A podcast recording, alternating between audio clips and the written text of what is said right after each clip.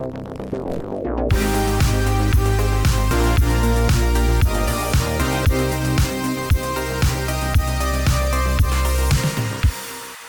und herzlich willkommen zum zweiten Teil unserer Terminator-Retrospektive hier bei Cinelog. Heute dreht sich alles um Terminator 3 sowie den vierten Film der Reihe Terminator Salvation.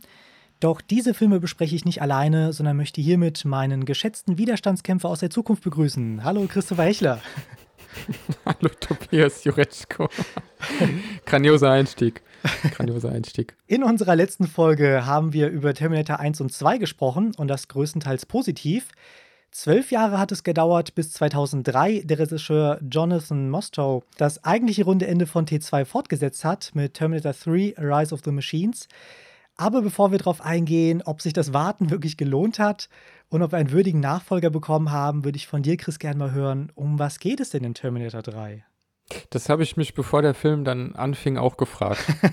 Weil du, du, hast ja vollkommen recht, dass das Ende von Terminator 2 eigentlich doch so war, dass man sagt, gut, dann haben wir das jetzt abgewendet und die Zukunft ist gerettet, fantastisch. Aber nein, es gibt einen dritten Teil und ich habe mich wirklich neugierig und wirklich interessiert. Das passiert bei Fortsetzungen bei mir nicht so häufig. Gefragt, um was wird es gehen?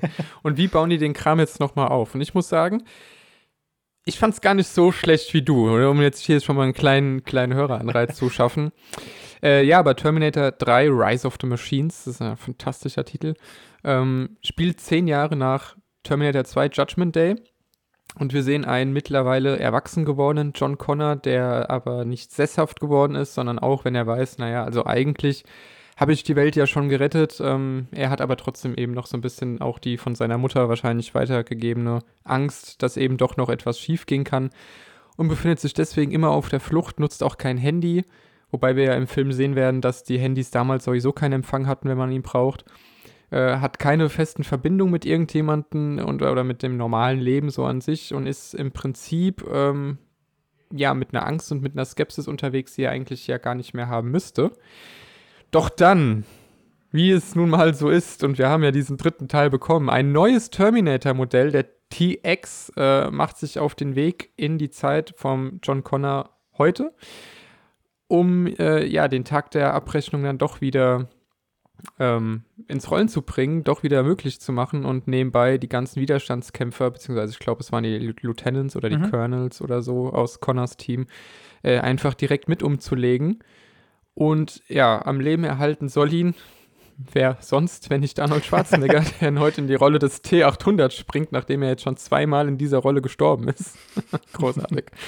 ähm, soll ihn Arnold Schwarzenegger, ja. Und ein Wettlauf gegen die Zeit beginnt mit, ich habe mir in meinen klugen Notizen notiert, überraschendem Ende, bis du hinter die Notiz geschrieben hast, ja, nee, nicht wirklich, aber darüber reden wir wahrscheinlich später.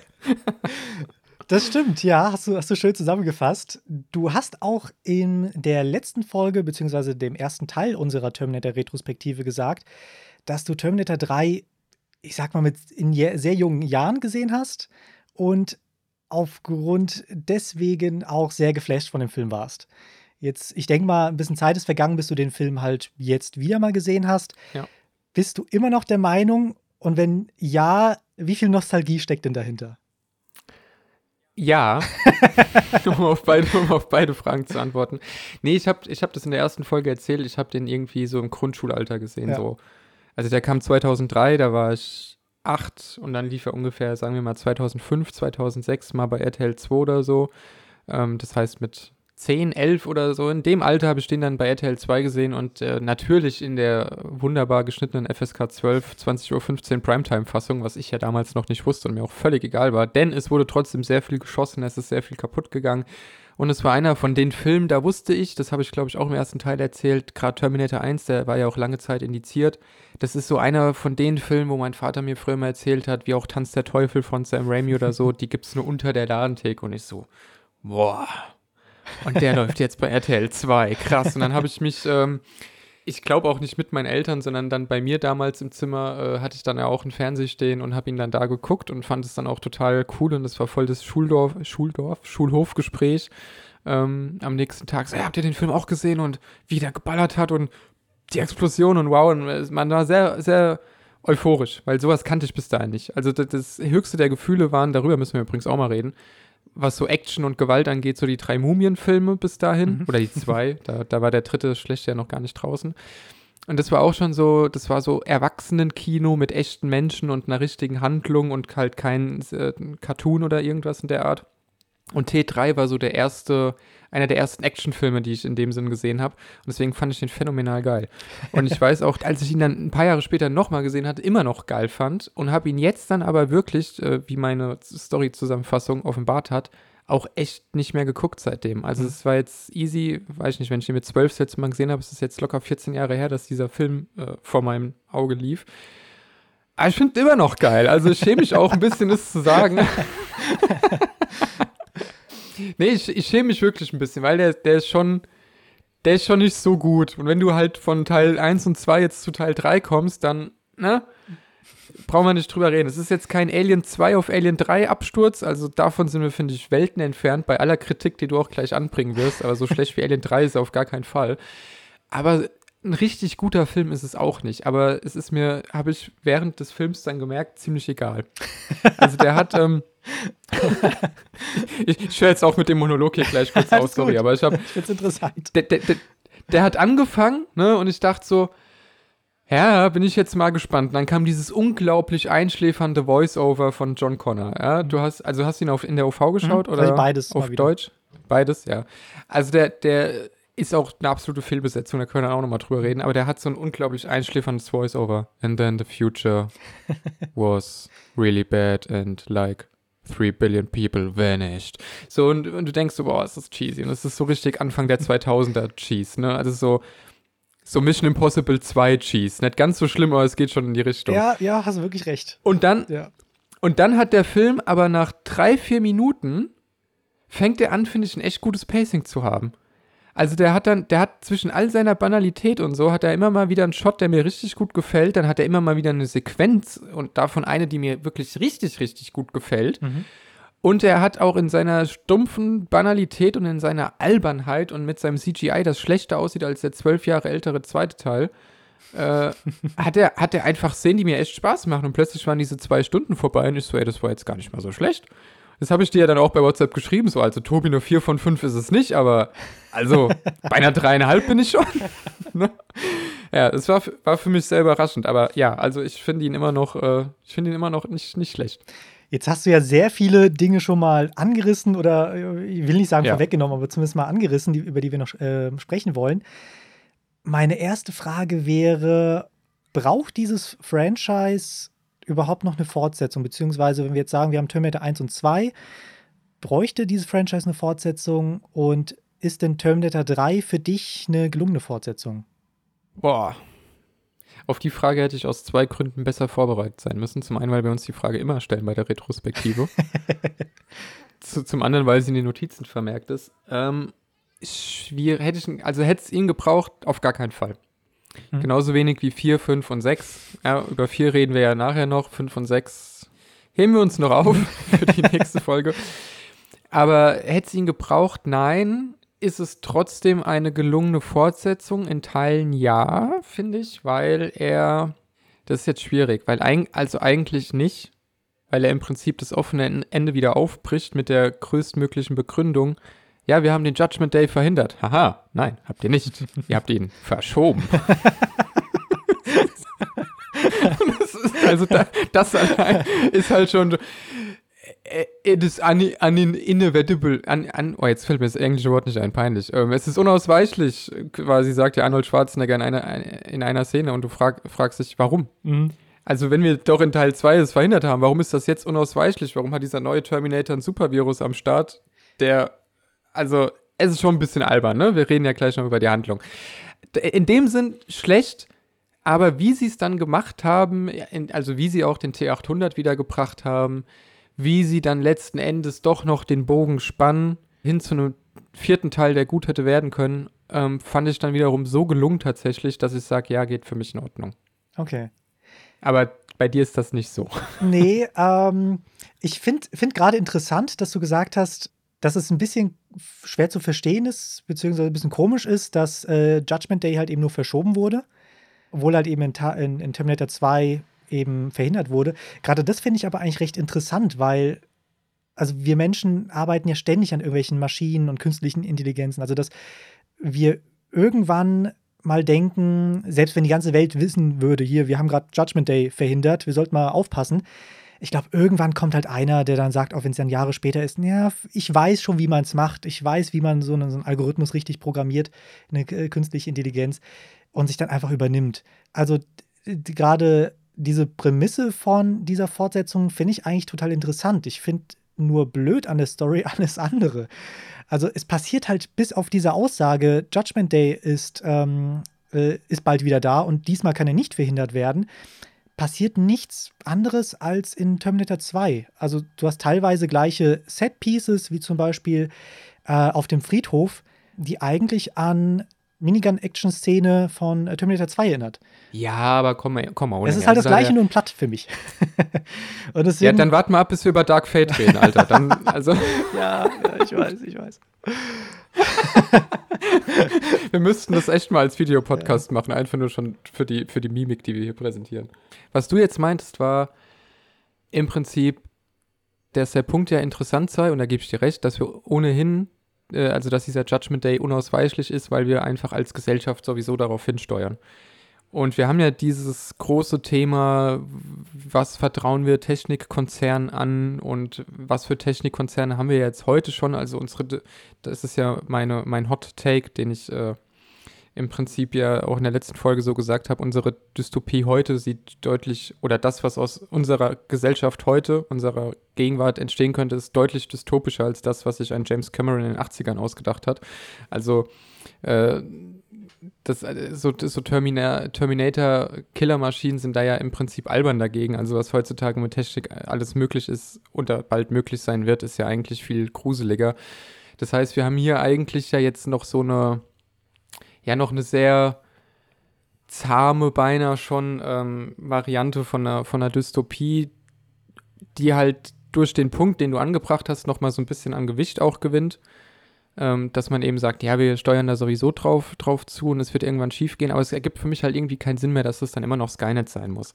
Also man hat da halt immer noch jetzt dieses, äh, also Skynet ist ja keine Person, aber mhm. Skynet wird so porträtiert wie eine Person. Also es ist ja aktiv so, als wäre Skynet ein normaler Antagonist, der auf Teufel komm raus versucht, durch Zeitreisen und Co. Rache an der Menschheit zu nehmen. Mhm. Aber das ist ja gar nicht der Fall, sondern Skynet hat ja irgendwann erkannt, die Menschheit ist sich selbst der größte Feind und hat daraufhin beschlossen, die Menschheit umzubringen, aber also auszulöschen. Aber es gab ja nie eine, also Skynet war ja nie als KI so entwickelt oder wurde nie so gezeigt, dass sie sagt, ich habe jetzt keinen Bock mehr auf die Menschen, macht das deswegen. Also es gibt gar keinen persönlichen Beweggrund, aber es wird ständig so porträtiert und deswegen macht es für mich eigentlich gar keinen Sinn mehr, äh, trotz deines richtigen Punktes zu sagen, wir beharren hier auf Skynet.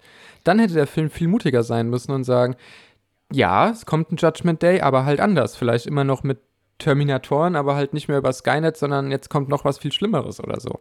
Weißt du? Also ja. da hätte man irgendwie, für mich macht die Skynet-Geschichte einfach keinen Sinn mehr. Das hat sich auserzählt mit Teil 3 spätestens. Ja, ich weiß, was du meinst. Ich finde es auch ein bisschen komisch, dass man sagt, Skynet, also es wird einfach so, so ein bisschen gezeigt, als ob Skynet Gefühle hat, beziehungsweise uns Menschen einfach hasst und deswegen uns umbringen will. Aber mir ist auch gerade eingefallen, ähm, die Menschheit hat ja Skynet überhaupt erst aktiviert und ins ja, ich sag, ich sag mal, in die Welt gebracht, weil ja ein weltweiter Computervirus bekämpft werden sollte. Also kannst da so ein bisschen reininterpretieren, dass dann vielleicht deswegen sich dann Skynet rächen will. Von wegen ja, wenn jetzt ein Computersystem, ein anderes Computersystem auslöschen soll, wieso dann nicht Ja, aber so war es ja gar nicht. So war es ja gar nicht. Der, nee, nee, der, der, der große Twist am Ende war ja, dass der Virus Skynet ist.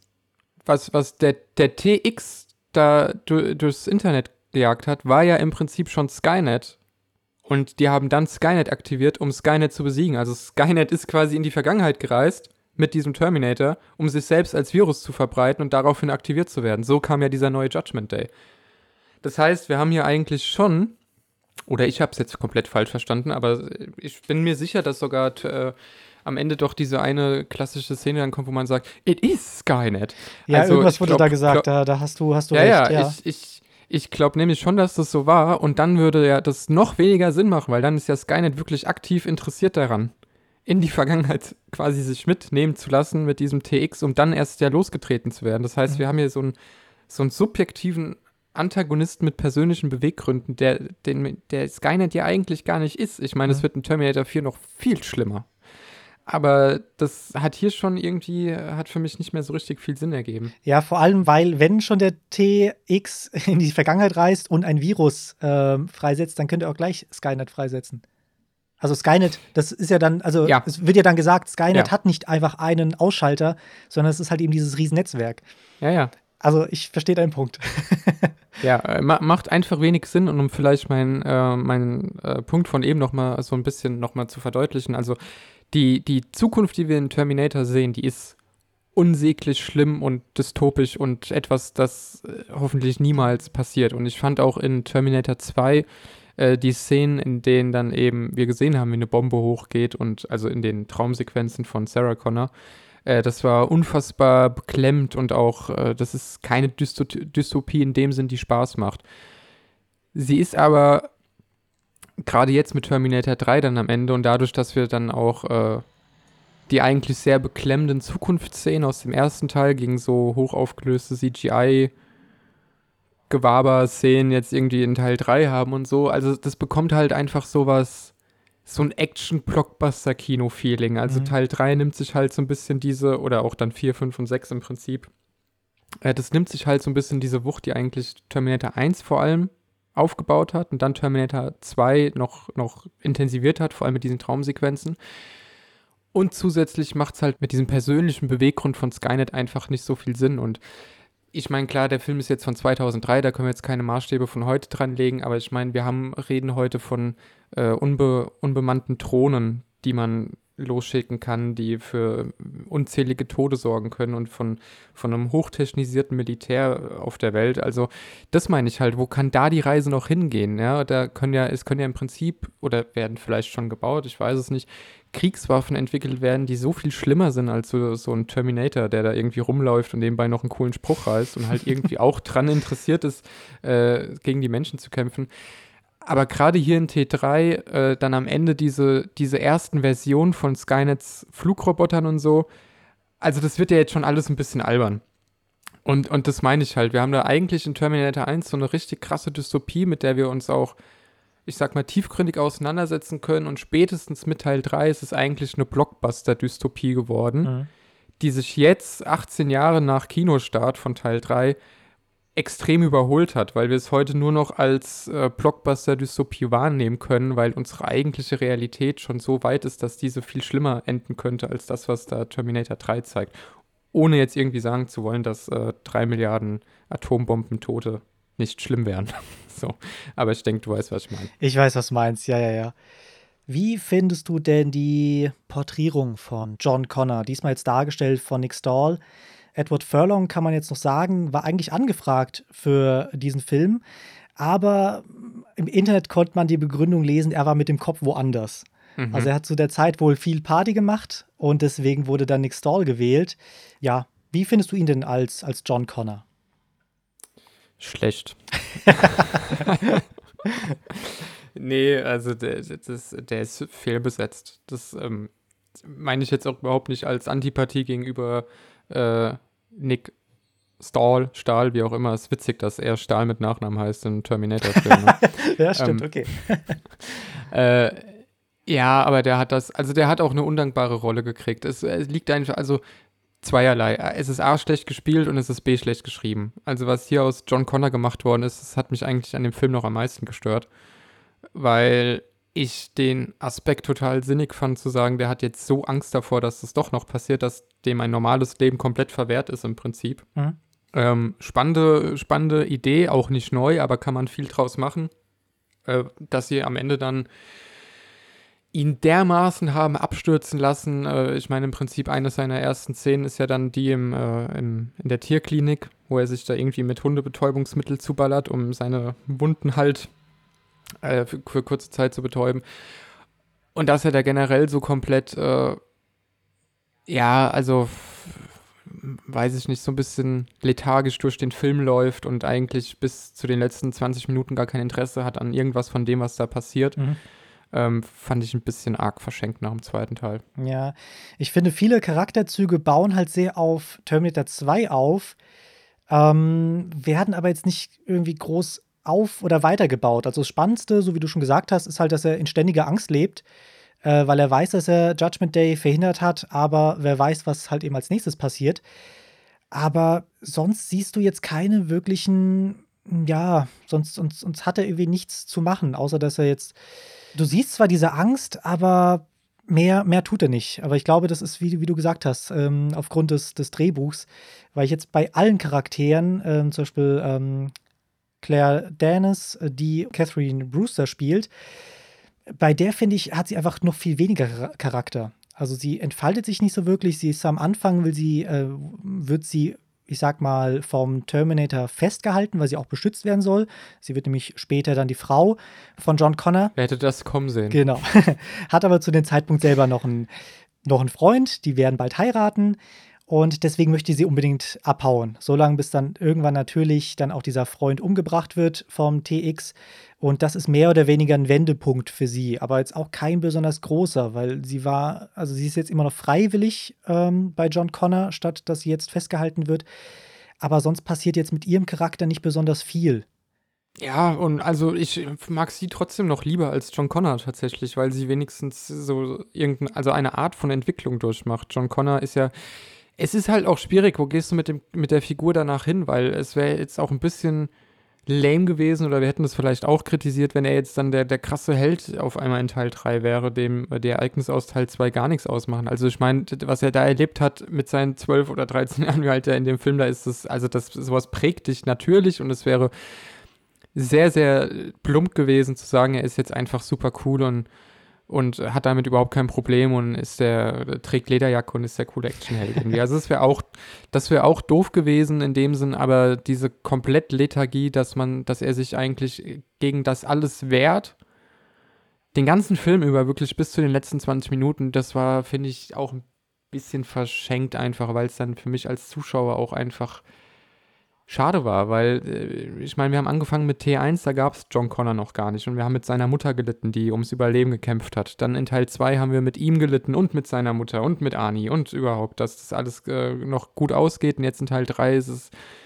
so ein bisschen ist er wirklich der Typ, der uns am Ende alle rettet? Ich weiß es nicht. Und dass er daran auch selbst zweifelt, das ist ja auch in Ordnung, aber es war für mich als Zuschauer einfach irgendwann auch ein bisschen ermüdend, ihm zuzuschauen. Es gab allerdings eine gute Szene tatsächlich, finde ich, am Anfang auch in der Tierklinik, ähm, als Arnold um die Ecke kommt, oder der T800 natürlich, um die Ecke kommt, und er dann vor ihm steht und auch quasi erstmal schlucken muss und dann aber sagt, Are you here to kill me? Und sieht seinem Schicksal dann zwar ängstlich, aber halt ja, standhaft entgegen. Also mhm. er hat dann auch gar nicht, er hat, wollte dann sich auch gar nicht wehren oder so, weil er wusste, also ich habe eh keine Chance im Prinzip. Das fand ich eigentlich ganz stark und danach war er aber halt trotzdem immer noch weiter in dieser Lethargie. Das fand ich dann auch ein bisschen, bisschen langweilend irgendwie. Und ja, Catherine Brewster äh, spielt zumindest im Gegensatz zu Nick Stahl. Also ich glaube, dem haben sie einfach gesagt, du bist nicht gut drauf. Das ist dein Charakter-Trait so, geh damit um. Und Catherine Brewster, ähm, Claire Danes als Catherine Brewster spielt zumindest, ist aber kratzt aber auch manchmal echt am Overacting. Mhm. Bei ihr nehme ich das aber so ein bisschen auch, also ihr nehme ich das ab, dass sie am Ende Interesse hat, äh, die Welt zu retten und den Terminator in den Hintern zu treten. Also mit ihr hatte ich tatsächlich mehr Spaß und ich hätte sie auch gerne noch in einem anderen Teil gesehen, tatsächlich. Diesen John Connor aber nicht. ja, äh, ich glaube, ich hätte beide nicht gebraucht für irgendeine Fortsetzung. Naja, die Fortsetzung, die wir dann hatten, also come on. Das, das, war dann auch nicht, ne? Aber reden wir nachher drüber. Reden wir nachher drüber, ja. Ich, ich will gar nicht, ja, ich, ich, ich muss es vorwegnehmen. Ich finde T4 eigentlich besser als T3. Auf jeden Fall. Ich will auch gar nicht so, so krass negativ sein, aber zumindest, jetzt, jetzt bleiben wir vielleicht mal beim Cast und dann wird es, finde ich, leider nicht besser ähm, bei Christana Locken. Die ist dieses Mal ein weiterer Terminator, aber ein TX-Modell ist eigentlich, kann man fast sagen, so ein Hybrid aus dem T800, also aus dem Arnie Terminator und dem T1000.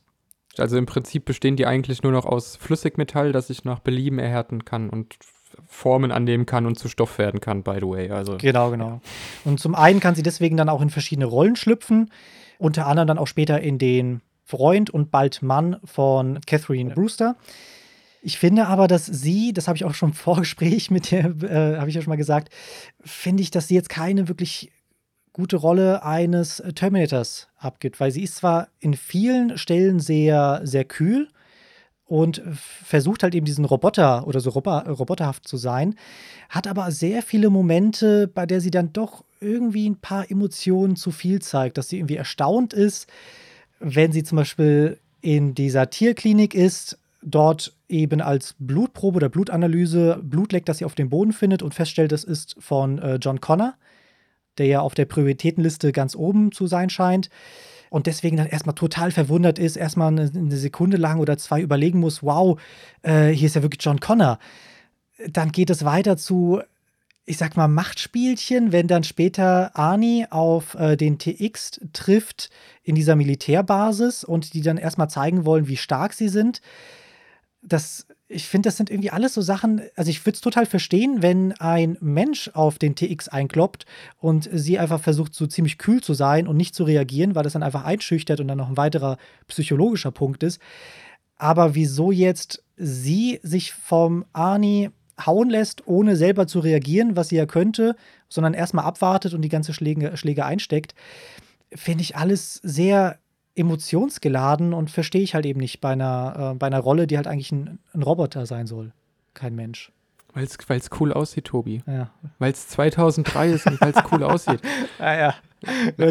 Ein, das ist die schlechtmöglichste Begründung, zumal wir es ja in Teil 2 auch schon besser gesehen haben, als sich der T1, was war das dann? T1000 im zweiten, ne? Genau, genau, ja.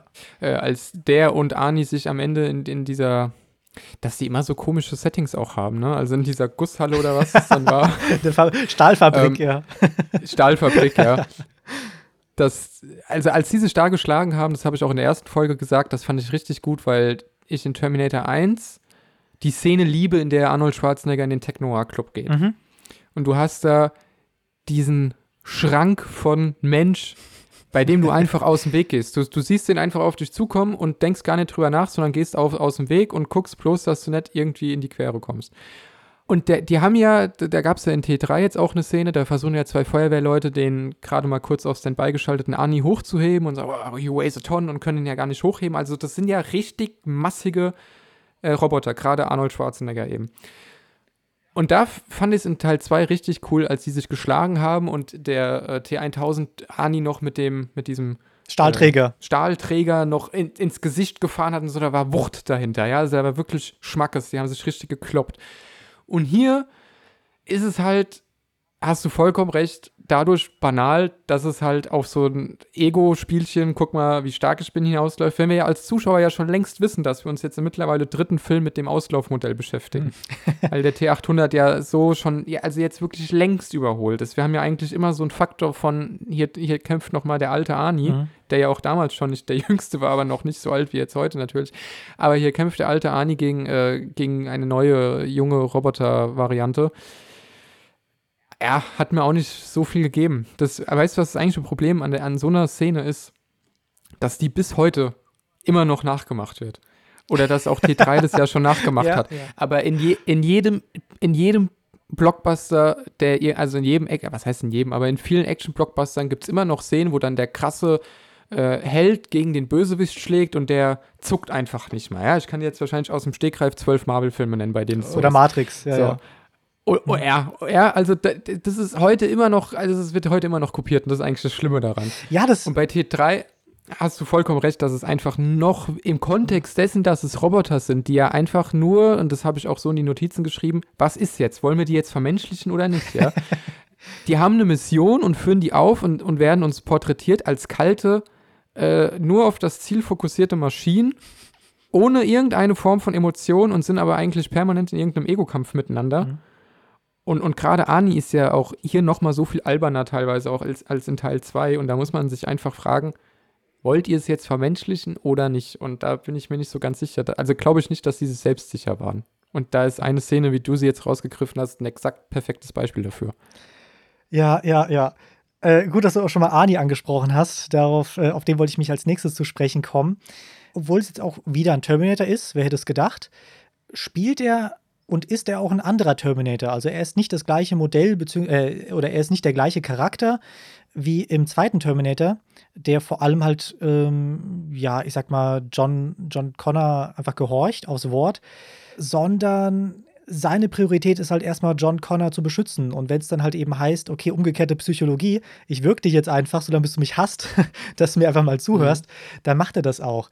Äh, was ich auf der einen Seite sehr interessant finde, auf der anderen Seite gibt es aber halt so viele lächerliche Szenen. Also wer den Humor aus, der, aus dem Terminator 2 der Special Edition mag, der kommt, glaube ich, hier auf seine Kosten. Also ich brauche nur sagen, Talk to the Hand und dann kurz darauf die Sonnenbrille. Hey, großartig. Co Comedy Gold, also. Und da, da gab es im, im Film, ich habe den Film eigentlich gestern nochmal gesehen und ich wollte mir eigentlich ein paar Szenen aufschreiben, aber ich glaube, ich bin froh, dass ich sie alle vergessen habe. Es gab irgendwie ja, so. Ja, weil die oft, gar nicht so albern sind. Nee, nee, nee. Es gab so oft irgendwelche Comic Relief-Szenen und ich finde, wenn, wenn der Terminator, der Film heißt Terminator 3, wenn der Terminator der größte Comic Relief ist in diesem Film, dann glaube ich, hat das Franchise irgendwie einen Fehler gemacht. Okay, Hot Take. Hot, ta Hot Take, ganz ehrlich, war er doch spätestens in der, spätestens ab der ersten, nach der ersten halben Stunde in Teil 2 auch schon. Also, hebt dein rechtes Bein, dann hebt er das rechte Bein und der ganze Quatsch, ja. Also, der war doch da auch schon albern. Und äh, das habe ich auch, das kann man gerne nachhören, das ist jetzt kein neuer Punkt. Das habe ich in der ersten Folge auch schon so gesagt, das hat mich in Teil 2 auch schon genervt. Weil du eben von diesem krassen, eigentlich beinahe Horrorfilm mit einem Terminator, der sehr Michael Myers-esk mäßig unterwegs ist und eine, eine, ein krasser Antagonist ist, bis zu halt zu diesem, ja, ist jetzt, ist jetzt, kennst du noch Anfang der 2000er? Das gab es beim Mediamarkt immer, diese, diese Roboterhunde mit so wackelnden Ohren und so. Ja die, die, die haben irgendwie auch Sprachkommandos gehört und das war damals der Shit, weil mhm. die halt irgendwie ein bisschen vorwärts laufen konnten ja. oder so. Und ich will jetzt nicht sagen, dass Arnie in Terminator 2 das war. aber es war schon auch sehr albern, dass er sich da diesem zwölfjährigen Buben da so unterordnen muss. Das war schon ein bisschen, ein bisschen, ein bisschen doof auch. Deswegen finde ich jetzt hier in Teil 3 ist eigentlich, Achtung, nächster Hot Take, ist immer noch extrem albern, aber schon fast also jetzt nicht smarter, aber im Grunde fast ein bisschen besser gelöst. Zumindest für mich jetzt ganz subjektiv, weil der Spiel, äh, weil der Film hier komplett mit seiner eigenen Banalität ja auch spielt. Ne? Also Terminator 3 ist sich bewusst, zum einen, dass er stumpf ist, und sie sind sich bewusst, dass sowas wie äh, I'll be back, das wurde ja dann in dem Film zu She'll be back und so, die, die wissen das ja, dass das popkulturell einfach ein Zitat ist, das mittlerweile auch bis dahin schon jeder hundertmal verwurstet hatte. Also der Film nimmt sich an der Stelle gar nicht ernster, als er von der Außenwelt genommen wird. Und deswegen fand ich die, bis auf wirklich zwei, drei Szenen, die wirklich ein bisschen arg dumm waren, also wo, der, wo TX dann Arnold sprichwörtlich an den Eiern packt und durch Wände haut. Also das war halt einfach, das ist 2000er Cringe oder die Szene, ähm, ganz, ganz relativ am Anfang, wo sie, wo der äh, Polizist den TX anhält und sie macht sich den Busen größer, damit sie irgendwie Warum? Keine Ahnung, weil sie legt den Polizisten dann vermutlich eh um, aber es war halt Hauptsache so, pubertierender Humor, lustig. Ja, also das unterschreibe ich dir komplett, aber so Szenen wie She'll be back, das macht's, oder Talk to the Hand, also wo er das dann auch später ja nochmal sagt, Talk to the Hand. Oder am Anfang, wo er dann die Hand vom Stripper nimmt und sagt, now. Ja, also das, das funktioniert, äh. finde ich, in Kombination mit, mit Arnold Schwarzenegger und, und dieser Rolle, die sich und diesem Film, der sich einfach auch selbst nicht so super ernst nimmt, finde ich, funktioniert es für mich besser als für dich. Und nicht unbedingt schlechter, als es in Teil 2 schon albern war. Ja. ja, ich verstehe deinen Punkt, aber ich finde, wenn ein Franchise sich erstmal behauptet hat, so ähnlich wie bei Alien und dann kommt Alien 4, dann kann ich jetzt nicht sagen, ja gut, dafür, dass er sich nicht besonders ernst nimmt, ist er halt schon gut, weil ich finde, ich finde, Terminator und Aliens sollte einfach ernst sein. Und ja, ich sag mal so, die Gags waren jetzt auch keine Schenkelklopfer. Jetzt mal, äh, ob das sich jetzt ernst nimmt oder nicht. Aber ähm, das, was du gerade noch gesagt hast zur, ähm, zum TX-Modell, dass sie nämlich halt ja, dass sie sich halt einfach die, die, die Brüste größer macht, halt eben, um dann nochmal einen Polizisten, ich sag mal, näher ins Gespräch zu locken. Sie hat ja noch andere Fähigkeiten, wie zum Beispiel, darüber haben wir noch gar nicht geredet, sie kann sich in elektrische Sachen einhacken. Das macht sie später vor allem mit dem T800, sodass äh, Arnie programmiert ist, nicht mehr John Connor zu beschützen, sondern umzubringen und er dann selber im Oh, die Twist Szene ist. habe ich verdrängt. ja, ja. Ich glaube, so die einzige Szene, in der dann Arnie so ein bisschen schauspielen muss, weil alles andere halt einfach nur ja, von Setpiece zu Setpiece laufen und, ähm, und, und schießen ist. Das, gut, bräuchte ich jetzt nicht, fand ich interessant, was ich aber einfach blöd gelöst ist. Und da fällt halt eben, äh, wie du es so schön gesagt hast, dieser 2000er-Cringe ganz gut rein, ist, dass sie nämlich verschiedene Polizeiautos oder, oder Autos generell hacken kann. In einer Zeit, äh, ich sag mal, bei der Servolenkung jetzt schon vielleicht etabliert ist, aber jetzt nicht mehr, nicht mehr gang und gäbe ist. Ähm, Also ich kann es verstehen, wenn sie, wenn sie irgendwie, wenn jetzt ein Terminator-Film rauskommt und es werden dann irgendwie irgendwelche Tesla-Maschinen, dass sie sich da einhackt, aber nein, sie schafft das bei irgendwelchen alten Polizeiautos, dass sie sich einhackt und sie dann fernsteuern kann. Und nicht nur mit einem, sondern gleich mehrere. Äh, und entweder kann sie sie wirklich alle gleichzeitig hacken oder kann denen sagen, bitte verfolgt mal dieses Auto. Und ja, da hört es halt so ein bisschen bei mir dann auf, weil dann einfach, es wird halt einfach, also dieser Film spielt da nicht mehr wirklich in der, in der Zeit, die mir gerade gezeigt wird, sondern ist dann halt irgendwie eine Mischung aus, okay, wir sind nicht so futuristisch, deswegen können wir jetzt nicht irgendwie unser Smartphone rausholen, aber wir können jetzt alle möglichen Autos hacken.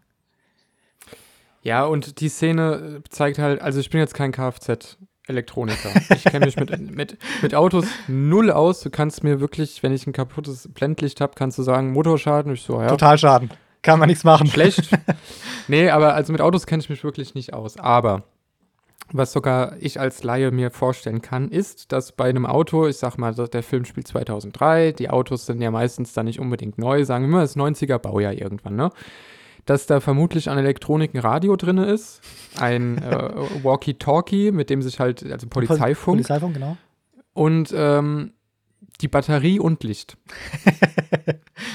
Aber die, die Lenkung und der Motor und all das, das sind ja wirklich komplett ohne KI, Ja. einfach nur mechanische Teile, die eben aus einer Kettenreaktion heraus funktionieren. Also es wird Treibstoff verbrannt, das treibt Kolben an und so weiter und so fort. Ja, Mhm. so funktioniert ein Motor. Das hat nichts im entferntesten irgendwie mit irgendwas zu tun, was du irgendwie hacken könntest. Ne? Ja. Ich habe dann auch während des Films noch gedacht, ja gut, aber es sind Automatikautos, wenn sie dann das schafft, dass die, dass das Gaspedal sich nach unten, nee, das macht keinen Sinn. Nee, also es hat einfach, da konnte es mir auch nicht mehr schönreden. Es macht einfach keinen Sinn. Aber ich finde die Szene, so blöd wie sie ist, fast komplett das Problem von Terminator zusammen, weil es einfach weil, ohne Sche wirklich, weil es gibt keine Grenze mehr zwischen dem, was die Dinger jetzt eigentlich können und was nicht. Weil TX kann eigentlich alles.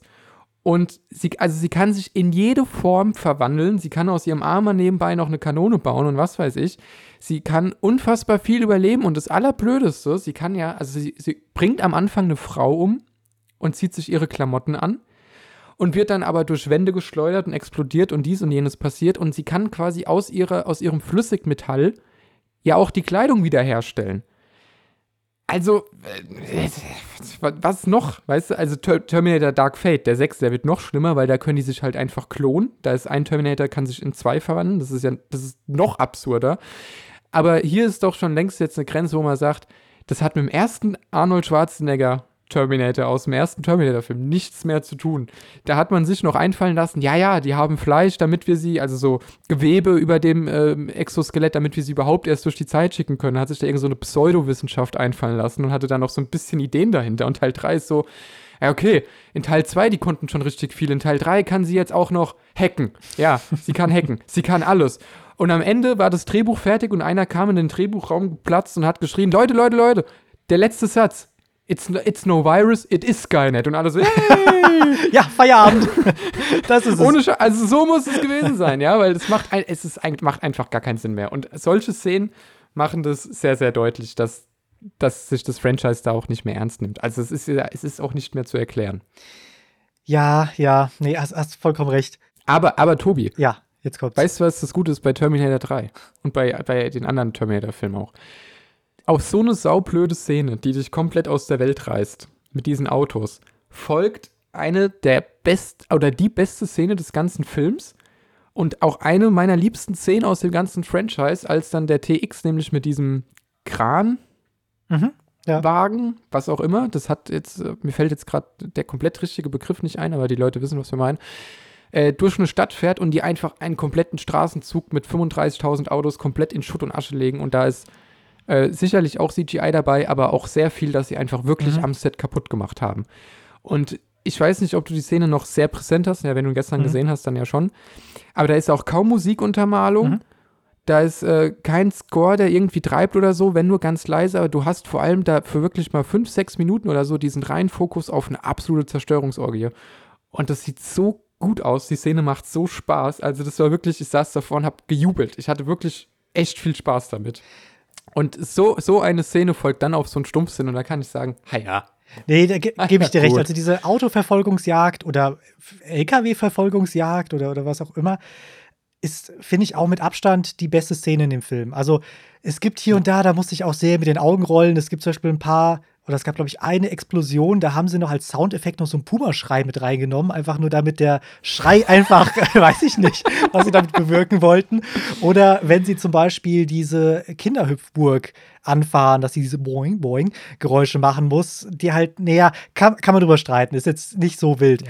Aber im Großen und Ganzen hatte ich auch mit dieser Szene wirklich Spaß. Also ich glaube, das ist so Ey, eines der wenigen positiven Sachen, die ich jetzt über T3 sagen kann, aber die Szene ist wirklich toll gemacht und auch im Making-of sieht man, wie viel Haptisches dabei war. Also es ist natürlich nicht alles echt und vor allem am Ende, wenn sich dann der Kran überschlägt, äh, das ist CGI, aber überhaupt die Idee, ähm, den Kran überschlagen zu lassen, indem ja, ich will nicht Greifhaken sagen, aber was sagt man denn? Diesen, diesen komischen Haken. ja, die, ja diese Haken. Ja, halt, genau, dass er halt eben dann Ja, in, in, den, ja. in den Gully gefahren wird, während äh, das Auto dann weiterfährt und sich dann irgendwann daran halt einfach äh, festzurrt und dann überschlägt. Ähm, das war schon cool gemacht und, und, und finde ich, find ich auch eine clevere Idee.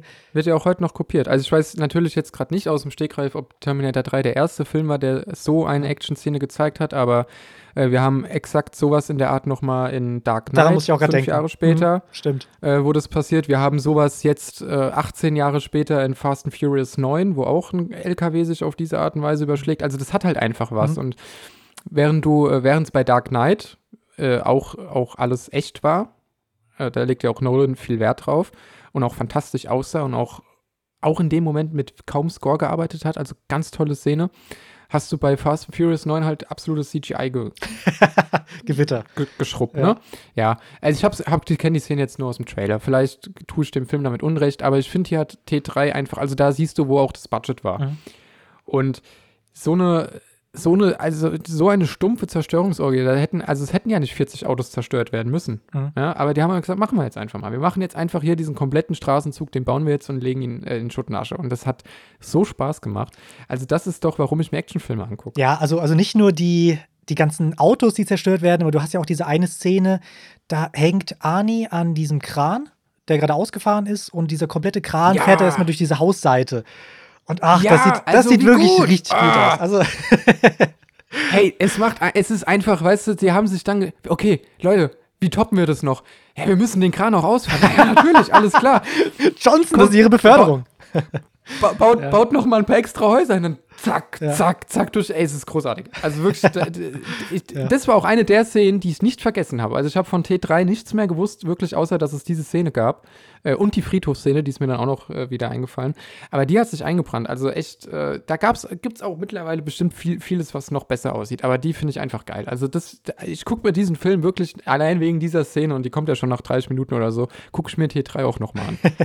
also ja, fand ich, fand ich toll. Ja, und äh, weil wir auch schon gerade Practical Effects angesprochen haben, die ganzen, das fand ich auch ganz cool, dass, es man, dass man ein T1-Modell sieht. Man ist ja dann später beim großen Showdown, kann man sagen, als dann Skynet freigesetzt wird und sich dann rächen will, sieht man in der Militärbasis ja, ich sag mal, Roboter auf Rädern rumfahren mit Miniguns und äh, ja, die erschießen halt eben alle Personen oder alle Leute.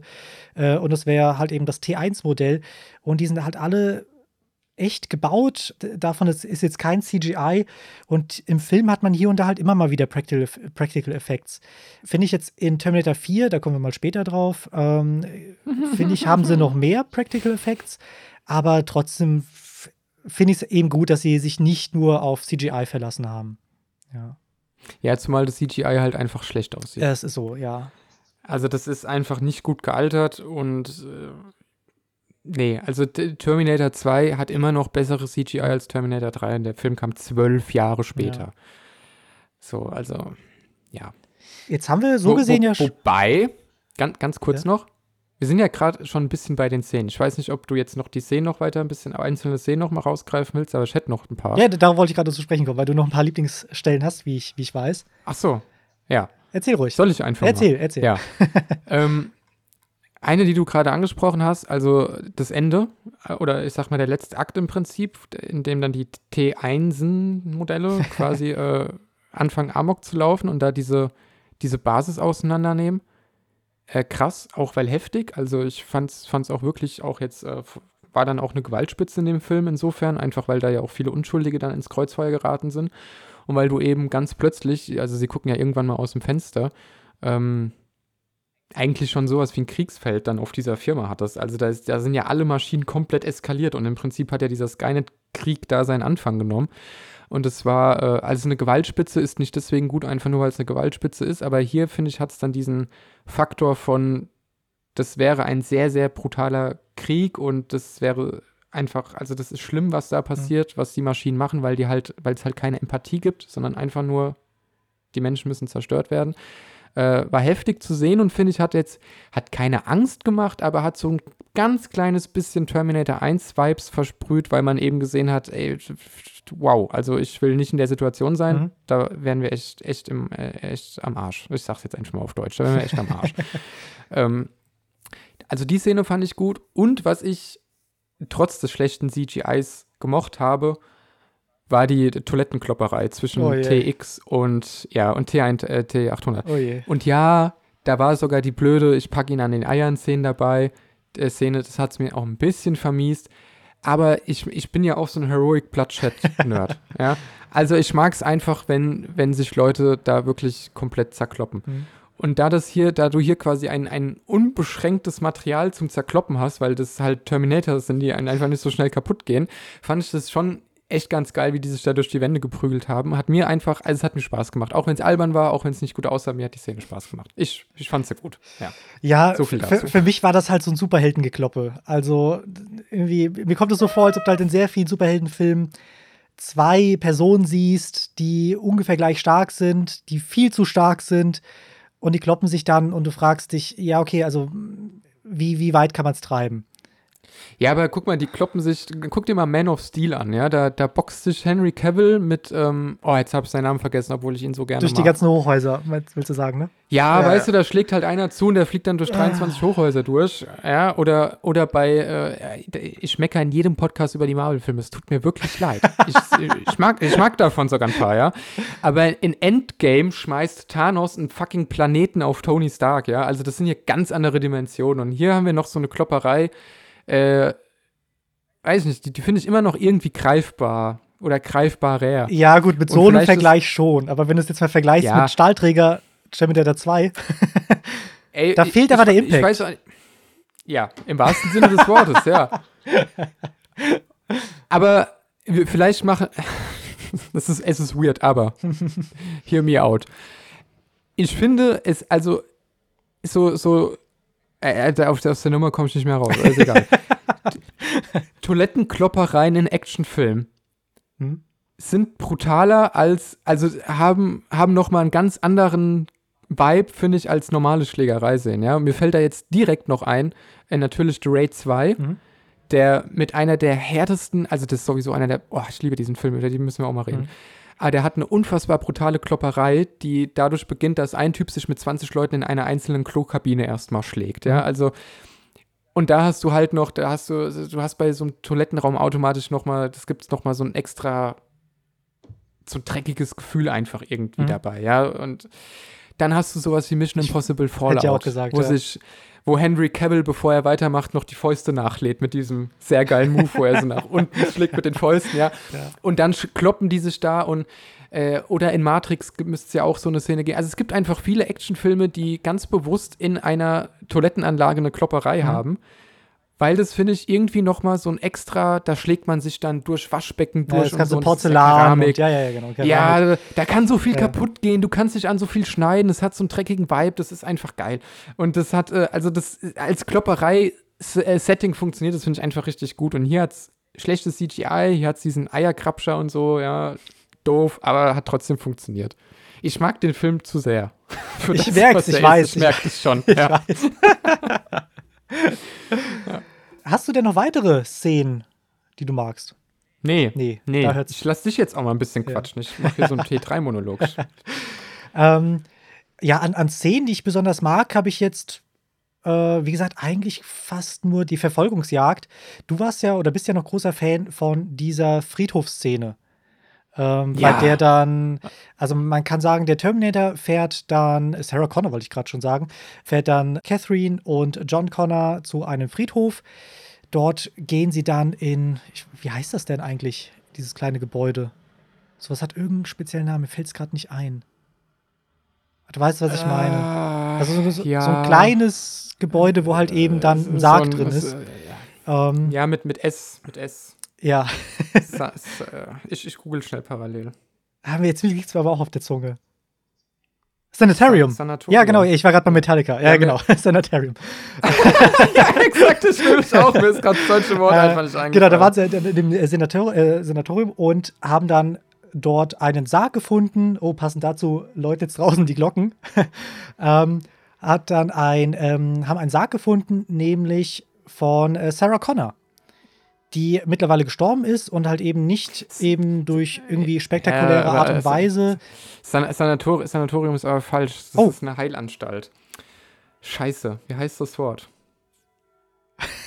weil ich, ich, ich habe ich hab dich jetzt unterbrochen, weil das wäre jetzt ein bisschen peinlich. Alles geworden, gut, nee, nee. Sanatorium ist halt echt, ist echt eine Heilanstalt. Ja. Aber Mann, mir fällt es aber gerade auch nicht ein. Wie heißt's? Ich, ich glaube, wir und alle anderen wissen aber, glaube ich, was gemeint ist. ähm, jedenfalls in diesem Sarg steckt jetzt aber nicht Sarah Connor, die mittlerweile an ähm, oder leider an Leukämie gestorben ist, schon ein paar Jahre voraus.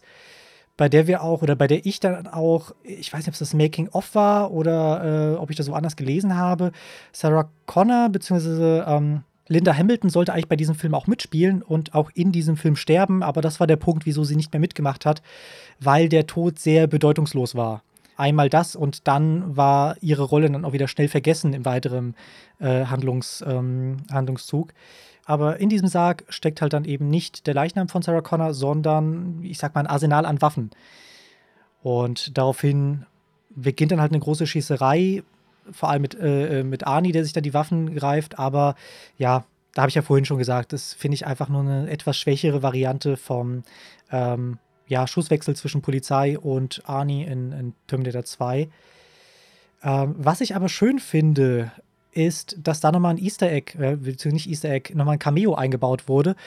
Jetzt weiß ich nicht, wie man den Schauspieler richtig ausspricht. Äh, ich würde sagen, Earl Bean, also Earl Byrne ist es, glaube ich, von- nicht. Ja, ja. Ähm, der spielt nämlich Dr. Peter Silberman, ähm, ein Psychologen, der auch schon in Terminator 1, 2 und 3 mitspielt. Und der, ja, beruhigt erstmal Catherine Brewster und sagt ihm, ja, wenn man als Geisel genommen wird, dann ist die Psyche dann mal oder spielt die Psyche einmal schnell einen Streich und man sieht dann halt gleich ähm, Sachen, die man sich nicht erklären kann oder ähnliches, äh, weil Catherine Brewster mittlerweile abgehauen ist vom oder es geschafft hat, vom Terminator abzuhauen und auch festgestellt hat, okay, Arnold Schwarzenegger ist hier wirklich ein Roboter. Ähm, es ist nicht einfach nur ein, ein großer Koloss mit äh, Sternsonnenbrille. Finde ich, find ich schön eingebaut, braucht man jetzt nicht, aber das ist so ein bisschen was, was mir diese, diese Szene nochmal schmackhaft gemacht hat. Echtes, echtes hatte die Szene nochmal. Ich, ich, fand das, ich fand das albern. Es, es, macht, es gibt halt, finde ich, Also es macht halt einfach keinen Sinn. Also ich verstehe da, also der hat sowohl in T1 als auch in T2 jeweils eine richtig äh, eigentlich antagonistische Rolle gehabt. Also ich meine, gerade in T2 war er für großes Leid für Sarah Connor verantwortlich. Und in T1 hat, hat er ja, war ja auch ja eigentlich der in der Polizeistation, ähm, der im Prinzip nur die Karriere im Blick hatte, der sich über den Kyle Reese ja im Prinzip lustig gemacht hat und sagte aus dem Typen, da, was aus seiner Geschichte, da kann ich einen Millionenseller schreiben, ja. Mhm. Weil er, da war ja da ja auch Psychologe. Und hier, hier ist es, hier hat er, während ähm, dann die Ballerei losgeht und er rafft, oh, das ist ein Terminator, dann siehst du der Figur an, dass sie sich, dass es die Figur ist aus 1 und 2, dass sie sich erinnert, oh, stimmt, es gibt Terminator und ich war da ja live dabei. Aber vorher agiert er gar nicht so. Also eigentlich ist es war so ein, ja, so ein Not an die Fans, aber es hat eigentlich überhaupt keinen Sinn gemacht, den da so einzubauen. Fand ich irgendwie auch bescheuert. Also, also ich finde es komisch, dass er plötzlich halt eben an Ort und Stelle ist, weil jetzt die Polizei ja nicht wirklich weiß oder er kann ja auch nicht wissen, dass da ein Terminator ist. Ähm, aber es ist so der einzige Grund, wieso diese Szene halt eben nicht so sehr ist wie die, äh, ich sag, diese ähnliche Szene, die ich beschrieben habe in Terminator 2. Das gibt noch so ein bisschen eigenes oder eigenen Futter oder einen eigenen Ton. Der ist zwar jetzt nicht Gold wert, aber zumindest ein bisschen was.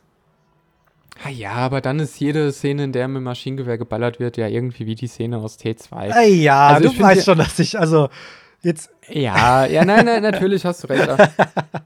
ich, ich sag ja, ich mag den Film für das, was er ist, viel zu sehr. Ja, das hatten wir ja, ich weiß gar nicht, bei Alien fandst du ja, glaube ich, auch dann irgendwie vier irgendwie gar nicht so schlecht oder so. Ich weiß es nicht mehr. Aber du hast doch auch schon, irgend, bei irgendeinem Film hast du auch letztens erst gesagt, den findest du besser, als er eigentlich ist, oder du magst ihn mehr, als es eigentlich hergibt. Oder bei Love Death Robots. Love Death Robots, ja, ist, da, ja. Ist, ist, ist, ja, haben wir uns übrigens auch zwei Stunden drüber unterhalten und äh, Nils und ich fanden es ganz furchtbar, wer da mal reinhören will. Aber so viel dazu. Ich gebe schon zu, dass ich, dass ich hier sehr Augen zudrücke.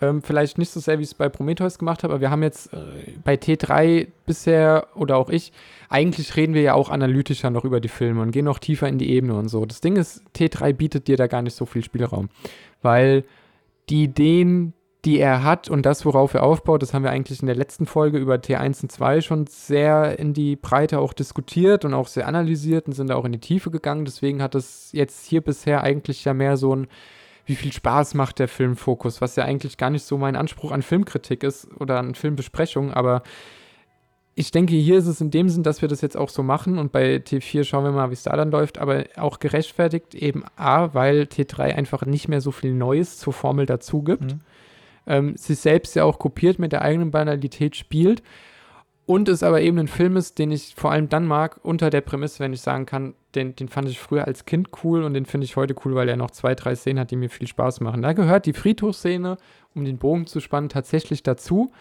weil das Setting auch so herrlich abgedreht ist. Also, weil äh, da Sarah Connors Sarg in Anführungszeichen im Mausoleum. Oh! Ich habe, ich, ich habe gegoogelt. Äh, oder früher, früher sagte man auch Gruft. Ähm, ja. Äh, sie machen den Sarg auf und dann liegen da einfach nur Waffen drin. Und eigentlich weißt du schon, ist doch Schwachsinn. Ja, ihr gewinnt doch mit den Waffen nicht. Es mhm. ist ein komplett, es ist komplett albern, dass überhaupt Sarah Connor da halt ein, ein Sturmgewehr und ein eine Panzerfaust, was weiß ich, das hilft euch vielleicht jetzt für die nächsten zehn Minuten und danach ist doch aber auch der TX wieder vollständig hergestellt. Also als Zuschauer bist du ja schon eigentlich smarter, um zu sagen, der Weg zum Friedhof war völliger mhm. Schwachsinn. Mhm. Das macht gar keinen Sinn. Ihr hättet euch was anderes einfallen lassen sollen. Aber einfach dadurch, wie Arnold Schwarzenegger mit Sonnenbrille, in schwarzer Lederjacke, mit Maschinengewehr über den Friedhof läuft und der herrlich, wirklich herrlich alles kaputt geht, macht es mir einfach Spaß. Und wie gesagt, das ist nicht mein Anspruch an Film oder an Filmkritik, aber bei T3 lässt mir nicht viel andere Wahl, als mich, als mich auf reines Unterhalt, auf einen reinen Unterhaltungswert zu beziehen, weil er einfach, und, und ich habe mir auch jetzt, während wir hier gesprochen haben, überlegt, ja, wo kannst du jetzt noch ein bisschen analytisch werden und so. Da gibt es einfach nicht mehr so viel, was wir was wir noch rausholen können, weil wir es halt in Teil 1 und 2 schon hatten. Da bietet Teil 4, finde ich, wieder ein bisschen mehr. Da geht es dann auch um Transhumanismus und so. Aber Teil 3 ist einfach nochmal, deswegen habe ich das auch so hier hingeschrieben in den Notizen. Ich, ich zitiere mich jetzt selbst. Der B-Movie, nach dem, nach dem niemand gefragt hat, den ich aber auch nicht missen will. weißt du? Und, und diese Friedhofsszene plus die Kranszene plus die Schlägerei im Klo, das fasst mir das eigentlich ganz gut zusammen. Warum ich diesen Film heute immer noch absolut anschaubar finde. Im Gegensatz zu dir. Ja, ja, ich kann es verstehen. Das Ding ist halt, ich, ja, hm, wenn ich halt den Film schaue, muss ich halt dann doch öfters einfach mal überlegen und das ist, glaube ich, so das große Problem. Oder das, was man nicht machen sollte, wenn man den Film schaut, darf man einfach nicht überlegen. Äh, das fängt ja. an mit so komischen Dialogen, wenn zum Beispiel äh, Catherine angerufen wird von ihrem Vater. Äh, sie geht ans Handy weiß wohl möglich, wer dran ist, weil dann auf dem Handy auch draufsteht Vater und äh, es meldet sich eine Stimme mit Hallo Catherine, hier ist dein Vater. Und es ist jetzt nicht so, dass sie ewig nicht in, nicht in Kontakt sind, sondern ähm, die haben eigentlich eine sehr gute Beziehung, wie man auch ähm, im Film sieht. Ja, und sowas geht halt einfach weiter. Und vor allem am Ende, was du ja wiederum so toll fandest, halt eben dieser große Twist von wegen, sie werden vom Vater, der mittlerweile ähm, schon gestorben ist und so eines der letzten Sachen, äh, die er John Connor und Catherine auf den Weg gegeben hat, ist ein Umschlag. Was musst du denn jetzt lachen? Entschuldigung. Weil du dich gerade so über das Kate It's Your Father so aufgeregt, also äh, das gerade angebracht hast. Stell dir vor, also der Vater wird ja erschossen da in dieser Fabrik, ne? Oder in, in, in dieser Basis. Und stell dir vor, er liegt da angeschossen und er will dir noch was sagen. Und sie geht hin und er sagt, Kate It's Your Father. Oder zu John Connor. Hey, John, I'm Kate Father. Kate, Kate. Aber ich habe hab mich da gerade so an dem Punkt aufgehalten, weil ich dachte, ja, ist ein älterer Mann, das war 2003, vielleicht hat er noch nicht so oft ein Handy benutzt, I don't know, ja. vielleicht gibt es eine Erklärung für diesen sehr blöden Dialog. Dann dachte ich, nee, ja. eigentlich nicht. Habt ihr parallel zugehört und dann hat sich das gerade irgendwie in meinem Kopfkino so ergeben, dass sie hingeht. Was sollen wir jetzt tun? Kate, it's your father. ja, ich weiß, alles klar. Okay, für die Zuhörer, die es jetzt ja. nicht so witzig fanden, sorry. Ja. Aber, aber äh, ich habe dich unterbrochen. Du wolltest gerade erklären, was, wo sie am Ende hingehen und warum. Ja, Christopher, dann lass mich doch weitermachen. Ähm, ja. ja. ähm, wie gesagt, ihr, ihr, Vater gibt ihnen noch, ein, noch einen Umschlag und sagt ihnen hier, ähm, in diesem Bunker, da könnt ihr reingehen, dort ist äh, die Zentrale von Skynet und ihr könnt Skynet ausschalten. Ähm, stellt sich dann fest, oder stellt sich fest, äh, als sie dann diesen Bunker erreichen, äh, stellt sich aus, ja genau, wenn sie diesen Bunker erreichen, ist es nicht die Zentrale von Skynet, sondern es ist wirklich nur ein Bunker. Und dem Vater ging es nur darum, dass sie halt eben diesen Atomregen überleben. Das war, glaube ich, dieser große Twist in sehr vielen Anführungszeichen, äh, den du ja so toll fandest, ähm, der mir aber, umso länger ich drüber nachdenke, das Ende sehr kaputt macht. Weil der Terminator wurde ja eigentlich nur zurück in die, ähm, in die Vergangenheit gereist, damit er das TX-Modell bekämpft, beziehungsweise dass das TX-Modell nicht John Connor tötet. Aber diese, dieser komplette Storyverlauf baut ja darauf auf, dass sie vor dem TX-Modell fliehen müssen, weil ähm, Skynet wäre so oder so online gegangen, ob es jetzt das TX-Modell gab oder nicht. Und ohne diesen Storyverlauf wäre John Connor nicht im Bunker gewesen. Das heißt, natürlich könnte es sein, dass er dann in irgendeinem Kaff gerade ist, in dem gerade keine Atombombe runtergeht und äh, er dadurch überlebt. Aber ich finde, so ein Paradoxon hast du zwar hier und da auch im Terminator-Franchise. Also man, also einfach nur Kyle Reese ist jetzt John Connors Vater. Das reicht ja schon aus, dass du ein sehr großes Paradoxon hast. Aber ähm, wie gesagt, hier wäre halt einfach die Story komplett anders verlaufen in diesem Film, wenn äh, das TX-Modell nicht da wäre, beziehungsweise äh, also John Connor wäre höchstwahrscheinlich gestorben. Und das wäre noch ein sehr, finde ich, ist ein sehr großes Problem in meinen Augen, einfach was die Story angeht. Aber vielleicht denke ich da auch einfach zu viel nach. ja, was heißt, du denkst zu viel nach? Du hast ja recht. Allerdings hast du eben auch damit recht, dass er schon Terminator 1 eigentlich sich in seiner Logik selbst ein Eigentor geschossen hat. T2 macht das dann ja noch schlimmer. Und äh, T3 ist einfach nur noch völlig absurd. Also wir haben da mehr Paradoxen als äh, irgendwie wirklich Sinniges und Schlüssiges. Deswegen habe ich da tatsächlich über, über darüber auch gar nicht mehr so viel nachgedacht, weil ich fand auch, äh, du hast Twist in sehr vielen Anführungszeichen gesagt, ich fand den Twist eigentlich ganz gelungen. Da muss ich jetzt mal so sagen. Also ich fand, dass sie da in dem Bunker ankommen. Vielleicht war ich auch, vielleicht habe ich auch einfach schon die letzten 130 Minuten davor, nee, so lange war es ja gar nicht, 100 Minuten davor, einfach so weit abgeschaltet, dass es mir dann, dass ja. ich auch gar nicht mehr drüber nachgedacht habe, über das, was ich da sehe. Aber ich fand, als sie in den Bunker ankamen und es dann klar ist, oh, das ist eine Anlage aus den 70ern irgendwie, die ist halt exakt für einen Atomkrieg oder sowas mhm. mal gebaut worden, einfach. Äh, und der Vater hat die beiden jetzt quasi, Kate, it's your father, hat jetzt äh, quasi Beide, beide stell dir vor, der macht es immer, wenn er reinkommt. Kate it's your father. Kate it's your father. um, anyway, dass er die beiden quasi da belogen hat, um, um die beiden zu retten und dass ja eigentlich äh, sie ja dann im Prinzip nochmal, jetzt kann man hier auch wieder theologische Themen aufgreifen. Wir haben hier Adam und Eva 2.0, die im Prinzip ja auch jetzt die Menschheit dann äh, wirklich ja auch im Handlungsverlauf ähm, anführen sollen mhm. in die Rebellion und eben aber auch zusammenkommen und auch Kinder kriegen und so. Wir haben hier so ein theologisches Thema dabei. Ich fand es in dem Moment ganz gelungen, wo ich es gesehen habe, weil ich dachte, ja gut, dann macht mir das jetzt, dann macht mir das diesen John Connor auch am Ende wieder ein bisschen besser, weil ich mir jetzt vorstellen kann, dass er jetzt vielleicht doch wirklich ein Widerstandskämpfer und auch, auch Anführer wird, was der Film mir halt vorher gar nicht gezeigt hat. Ähm, damit habe ich mich ein bisschen versöhnt. Ich fand die Idee an sich einfach nett, dass der Vater gesagt hat, ey, hier gibt es im Prinzip kein Entkommen, aber guckt, dass ihr sicher seid. Das hat für mich dann im Kontext der größeren Handlung, die ohnehin schon keinen Sinn mehr macht, dann einigermaßen Sinn ergeben. Oder zumindest so viel, dass ich sagen konnte, okay, jetzt läuft der Abspann, ich habe alles vergessen, was ich gerade gesehen habe. Ähm, aber fand ich okay. Aber du hast natürlich vollkommen recht. Äh, nur ich habe, also bei Terminator anzufangen, was wie in welchem Kontext Sinn macht, ist einfach nicht ja, möglich. Gut. Also es ist einfach wirklich Quatsch. Gut, aber noch, noch ein zweiter Punkt, wieso ich jetzt diesen Twist jetzt nicht so gelungen finde oder ähm, sehr, sehr vorhersehbar finde. Was hätte denn anderes passieren sollen? Also sagen wir mal, sie wären jetzt wirklich in der Zentrale und hätten jetzt da an so einer riesengroßen Maschine einfach einen Stecker rausgezogen ähm, aus der Steckdose. Und sie hätten jetzt Judgment Day wieder verhindert. Wie sähe denn dann Terminator 4 aus? Also Terminator 3 ist ja eigentlich Terminator 2 ähm, im kompletten Storyverlauf. Also du hast einen Terminator, der versucht, John Connor umzubringen und du hast einen anderen Terminator, der versucht, John Connor zu beschützen. Und das ist ja der komplette T3-Film. Nur, dass dann halt eben Judgment Day nicht verhindert werden kann. Ja.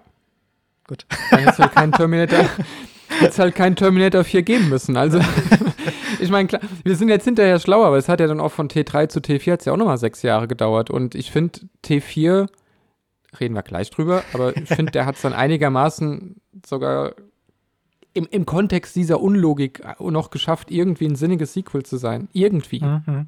Nur ein bisschen. Aber ja, was hättest du sonst machen? Ja, du hättest halt einfach vielleicht dann tatsächlich sein lassen, müssen, alles sein lassen. Das, das Franchise. Ja. ja. also du hättest auch, ja, grundsätzlich hättest du auch Terminator 3 schon sein lassen ja. können, natürlich. Rein, rein, von der Story her, absolut. Oder du machst halt, du machst halt das, was heute sehr beliebt ist. Du nimmst halt ein Franchise äh, und sagst, ja, okay, wir erzählen eine Nebenhandlung. Ja, und machst halt ein, mhm. ein Spin-off oder ein Sequel oder so, äh, ein Prequel oder irgendwas. Oder halt wie Terminator Resistance, das Spiel, das wir ja gerade beide spielen. Ähm, oder ein Reboot mit Dwayne Johnson. Oder das, ja. Äh, du musst dann aber im Dschungel spielen und er, und er muss ein weißes Shirt tragen. Und viele Autos haben. Und ja. viele Autos, ja. ähm, nee, aber also das wäre ja der, der Weg heute. Ja, heute wird es ja auch ausgeschlachtet im Sinne von, naja, dann erzählen wir halt einen Nebenschauplatz. Und sowas wäre ja in dieser, in dieser Welt sehr, sehr gut möglich. Und deswegen ist halt der große Fehler von Terminator 3 eigentlich, die Handlung überhaupt erst fortzusetzen. Anstatt zu sagen, die ist abgeschlossen und wir schauen, welche Story wir noch in diesem Universum erzählen können. Vielleicht hätten wir dann äh, drei, vier, fünf und sechs als eigenständige Terminator-Filme bekommen, die mit den ersten beiden aber nichts zu tun haben, außer dass sie sich das Universum teilen. Und vielleicht hätten wir dann vier gute Filme gekriegt. Weiß ich nicht. Aber so, wie es hier jetzt passiert ist, hatten sie ja gar keine andere Wahl, als irgendwie eine Möglichkeit für ein Sequel einzubauen, dass es weitergehen kann. Obwohl es alles gar keinen Sinn mehr macht. Und man eigentlich ja auch sich einen Terminator-Film mittlerweile auch nicht mehr wegen der, also, das heißt mittlerweile, aber halt auch nicht mehr wegen der Handlung anguckt. So. Und dass das Ganze nicht mehr funktioniert, zeigt ja spätestens Terminator Dark Fate, der ja sagt, wir ignorieren komplett alles, was nach Terminator 2 passiert ist und sind eigentlich der neue Terminator 3. Ja, also, ja, da haben sie sich halt verrannt, aber ich bin mit dem Ende nicht so unversöhnlich wie du, weil ich einfach auch sagen kann, ganz ehrlich, das ist hier von Teil 1 an schon so unlogisch. Irgendwie ein bisschen geschenkt, aber was mich viel mehr schockiert, Tobi.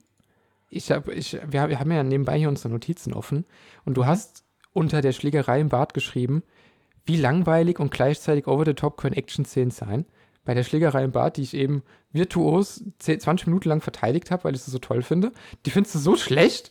Die geht halt viel zu lang. Also, komm, also als TX-Modell hätte ich mir gedacht, okay, irgendwie so ein bisschen äh, Waschbecken putzen, das macht jetzt hier gerade keinen Sinn. Wenn ich ihn eh greifen kann, dann greife ich den und speise aus dem Fenster und dann ist Ruhe. Aber nein, die kloppen sich da irgendwie wirklich gefühlt minutenlang und machen da einfach, das, das ist einfach alles kaputt darin.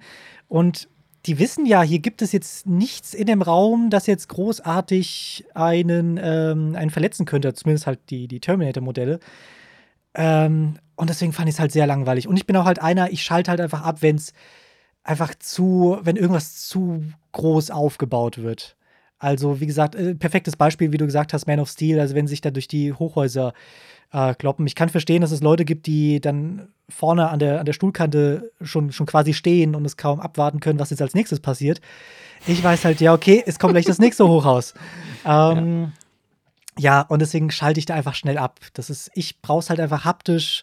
Ich kann verstehen, wenn sich zwei Terminator-Modelle schlagen, dann ist es halt mehr, als wenn sich zwei Menschen schlagen oder wenn ein Mensch auf einen Terminator äh, reinschlägt. Aber T2 hat es ja gezeigt mit dem Stahlträger, wie das halt wirklich haptisch und schmerzhaft sein kann, obwohl es ja oder schmerzhaft aussehen kann, obwohl es nur Maschinen sind. Und da hat mir die Story, äh, da hat mir die Szene einfach nichts gegeben. Vor allem könntest du da ja eigentlich auch richtig viel Splatter einbauen, ohne wirklich Splatter, weil es ja eine Maschine ist. Aber du, die könnten sich ja wirklich einen Schutten, also komplett zerlegen eigentlich. Ne? Du, ja. Ich meine, das haben wir ja in T2 auch ein bisschen, wenn er den Stahlträger da wirklich in den Schädel rammt und so und mhm. die ja, äh, gerade Anja am Ende von T2 ja wirklich nur noch humpelnd irgendwann in die Lava mhm. fällt. Ja, was heißt Lava in, das, in, den, in den heißen Stahl, aber also da finde ich, könntest du, du könntest es wirklich viel haptischer machen, als es ist. Da bin und, ich auch voll bei dir, äh, ja. Und die könnten halt den Move bringen, den, ich weiß nicht, welcher Transformers-Film das ist oder ob es das alle sind, weil ich habe ich hab die leider nicht gesehen. Was heißt leider? Ich habe sie nicht gesehen. äh, aber bei Transformers ist es ja auch so, dass sie sehr viel Gewalt zeigen und halt eben auch sehr viele Roboter, die sich kloppen. Jetzt haben Roboter natürlich kein Blut, sondern die haben Öl. Und deswegen siehst du, wenn die äh, stark verkloppt werden, dass dann halt eben Öl rausläuft und überall Öl hinspritzt. Das hättest du ja hier mehr oder weniger auch zeigen können. Ich finde es jetzt kein äh, besonders smarten Move und es wäre jetzt auch nicht, also es hätte jetzt den Film jetzt nicht wesentlich geiler gemacht, aber halt so ein bisschen haptischer, ein bisschen mehr hätte ich dann halt eben in dieser Szene gespürt, als einfach nur Waschbecken kaputt machen. Ja, Wobei das mit dem, also es wäre schon albern, wenn du eine Maschine hast, die quasi aus Flüssigmetall besteht und alles kann und dann verliert sie Öl. Also, das ist korrekt, dann, ja. Dann, dann, kann, dann, kannst du auch sagen, scheiße, die hat ins Wasser gegriffen, Kurzschluss oder so, ja. Also dann, dann, dann, ja, dann würde es ein bisschen, äh, doch ein bisschen albern werden. Aber ja, wir, wir müssen uns mehr, wir müssen uns beide zusammen, du kommst da nicht mehr drum rum, wenigstens den zweiten Raid-Film angucken, weil, also wenn du auf ey, haptische Schlägereien ja. stehst, ey, ohne Scheiß, ich, ich liebe die Filme und ich finde den ersten nicht mehr so gut mittlerweile, aber halt immer noch extrem sehenswert, aber der zweite hat einfach, der, der ist einfach, ah, also es gibt keinen Film, wo sich Leute besser auf die Fresse hauen als The Raid 2. So, ich habe ich so oft gehört und der steht auch sehr oben auf meiner Liste oder beide Filme. Ja. Kam noch nicht dazu. Aber vielleicht, und vielleicht sollten wir mal da was dazu aufnehmen. Äh, ja, ist, lass uns das machen, weil gerade der zweite, ist, der, der, dauert zweieinhalb Stunden, das ist ein episches Mafia-Drama. Aber so geil, lass uns mal, lass uns eine Folge über die machen. So, hiermit, hiermit confirmed. So. Ja.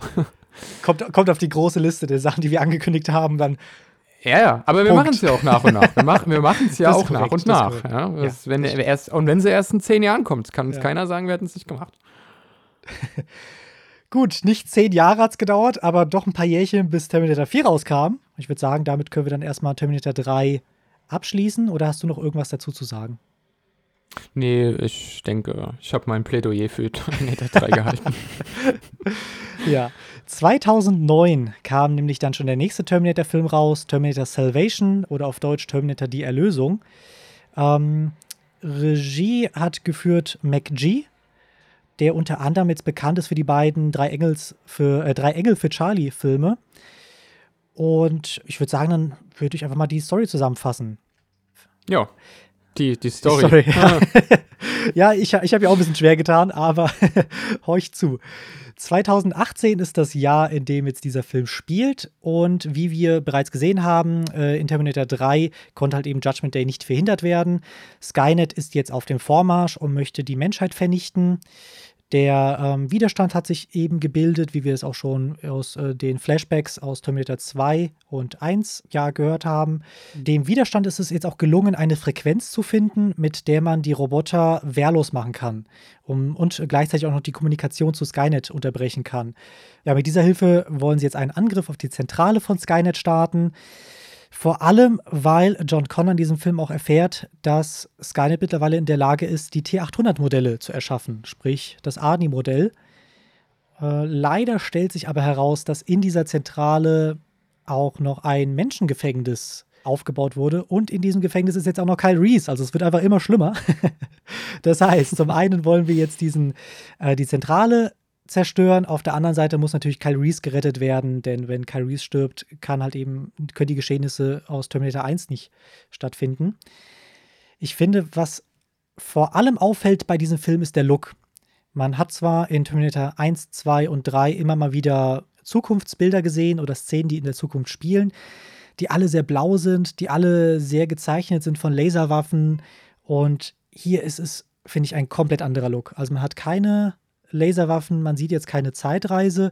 Beides Dinge, die ich verstehen kann, weil es ja jetzt noch 2018 ist, statt 2037, 38, ich weiß es gerade nicht mehr. was man in den späteren Filmen sieht. Ja, irgendwas, irgendwas mit 30, glaube ich. Ich glaube 34. Oder sogar 27. Ja, jedenfalls sind ja noch ein paar Jährchen. Ja, ir irgendwann. Ist, genau, es sind ja noch ein paar Jährchen, von daher kann ich das verstehen. Aber dieser blaue Look fehlt und dafür ist halt einfach alles in Sepia getaucht. Und ähm, da könnte man sich fast die Frage stellen, ob nicht einfach jede Farbe extra gekostet hätte ähm, für dieses Produktionsstudio oder wieso einfach alles krass Sepia sein muss. Ähm, da wäre jetzt meine Frage, wie stehst du denn zu dem Look? Naja, da müssen wir jetzt unterscheiden. Einmal der, der künstlerische Look, mhm. also die Welt, die du angesprochen hast, wie sieht die Welt aus und eben dieser, dieser Sepia-Filter, beziehungsweise diese absolute äh, Farbdrosselung. Ähm, ich glaube, das ist halt ein, also es ist ein Kind seiner Zeit, dieser Film, weil der kam 2009. Das ist jetzt noch nicht so lang her, aber erinnern wir uns da mal an, äh, an Termin äh, Terminator, sag ich jetzt schon, Transformers oder so, äh, die ja in der Zeit groß geworden sind, wo der zweite Teil auch ein junges Publikum ja noch anspricht mit seiner 12 oder äh, dann eben ähm, Teen-Freigabe, ähm, aber halt versucht sehr martialisch zu sein und Krieg zu zeigen, ja. Dann haben wir jetzt Terminator 4, der, der das müssten wir an der Stelle, finde ich, auch erwähnen, der, nachdem der erste Teil indiziert war, hier mit einer FSK 16 noch durchgeht. Ne? Also der dritte war auch schon eine FSK 16, aber wir haben jetzt hier einen Film, der schon auch ein junges Publikum erreichen will. Der fünfte wird ja noch schlimmer, der hat eine FSK 12 gehabt. Und so eine Freigabe ist nicht automatisch ein Qualitätssiegel, aber du hast halt hier ein sehr, sehr großes Budget und du musst viele Leute erreichen und äh, in den 2000 äh, 2000er Jahren bis 2010 hat man das eben so gemacht, indem man halt möglichst irgendwie edgy ist. Da kamen dann auch Filme wie Defiance oder so mit Daniel Craig, die auch Krieg zeigen wollten, aber gleichzeitig noch ein Zwölfer-Siegel und so. Also da war es dann, ähm, da ist, glaube ich, dieser Look einfach der, der Tatsache, dieser Sepia-Look der Tatsache geschuldet, dass man möglichst böse und erwachsen und gritty aussehen will und zugleich aber irgendwie halt auch nicht so das volle Rohr abfeuern kann an, an Gewalt. Ja, und ich, ich glaube, McG, ich habe von dem nicht so viel gesehen. Ich habe bei, bei Netflix diesen Babysitter-Film gesehen. Okay. Hieß, hieß, heißt der Babysitter? Oh, The Babysitter, glaube ich. Mal. Ja. Also diese, die, diese Horrorfilme, ne? wo, wo es darum geht, dass eine Babysitterin quasi Teil eines Kults ist und ähm, ihren, ihr Kind in Obhut quasi äh, dem Teufel opfern will und so. Und den ersten kannst du dir sogar angucken. Ist halt Trash, aber kannst du dir sogar angucken. Oder Killersitter, oder wie hieß denn das jetzt? Naja, anyway.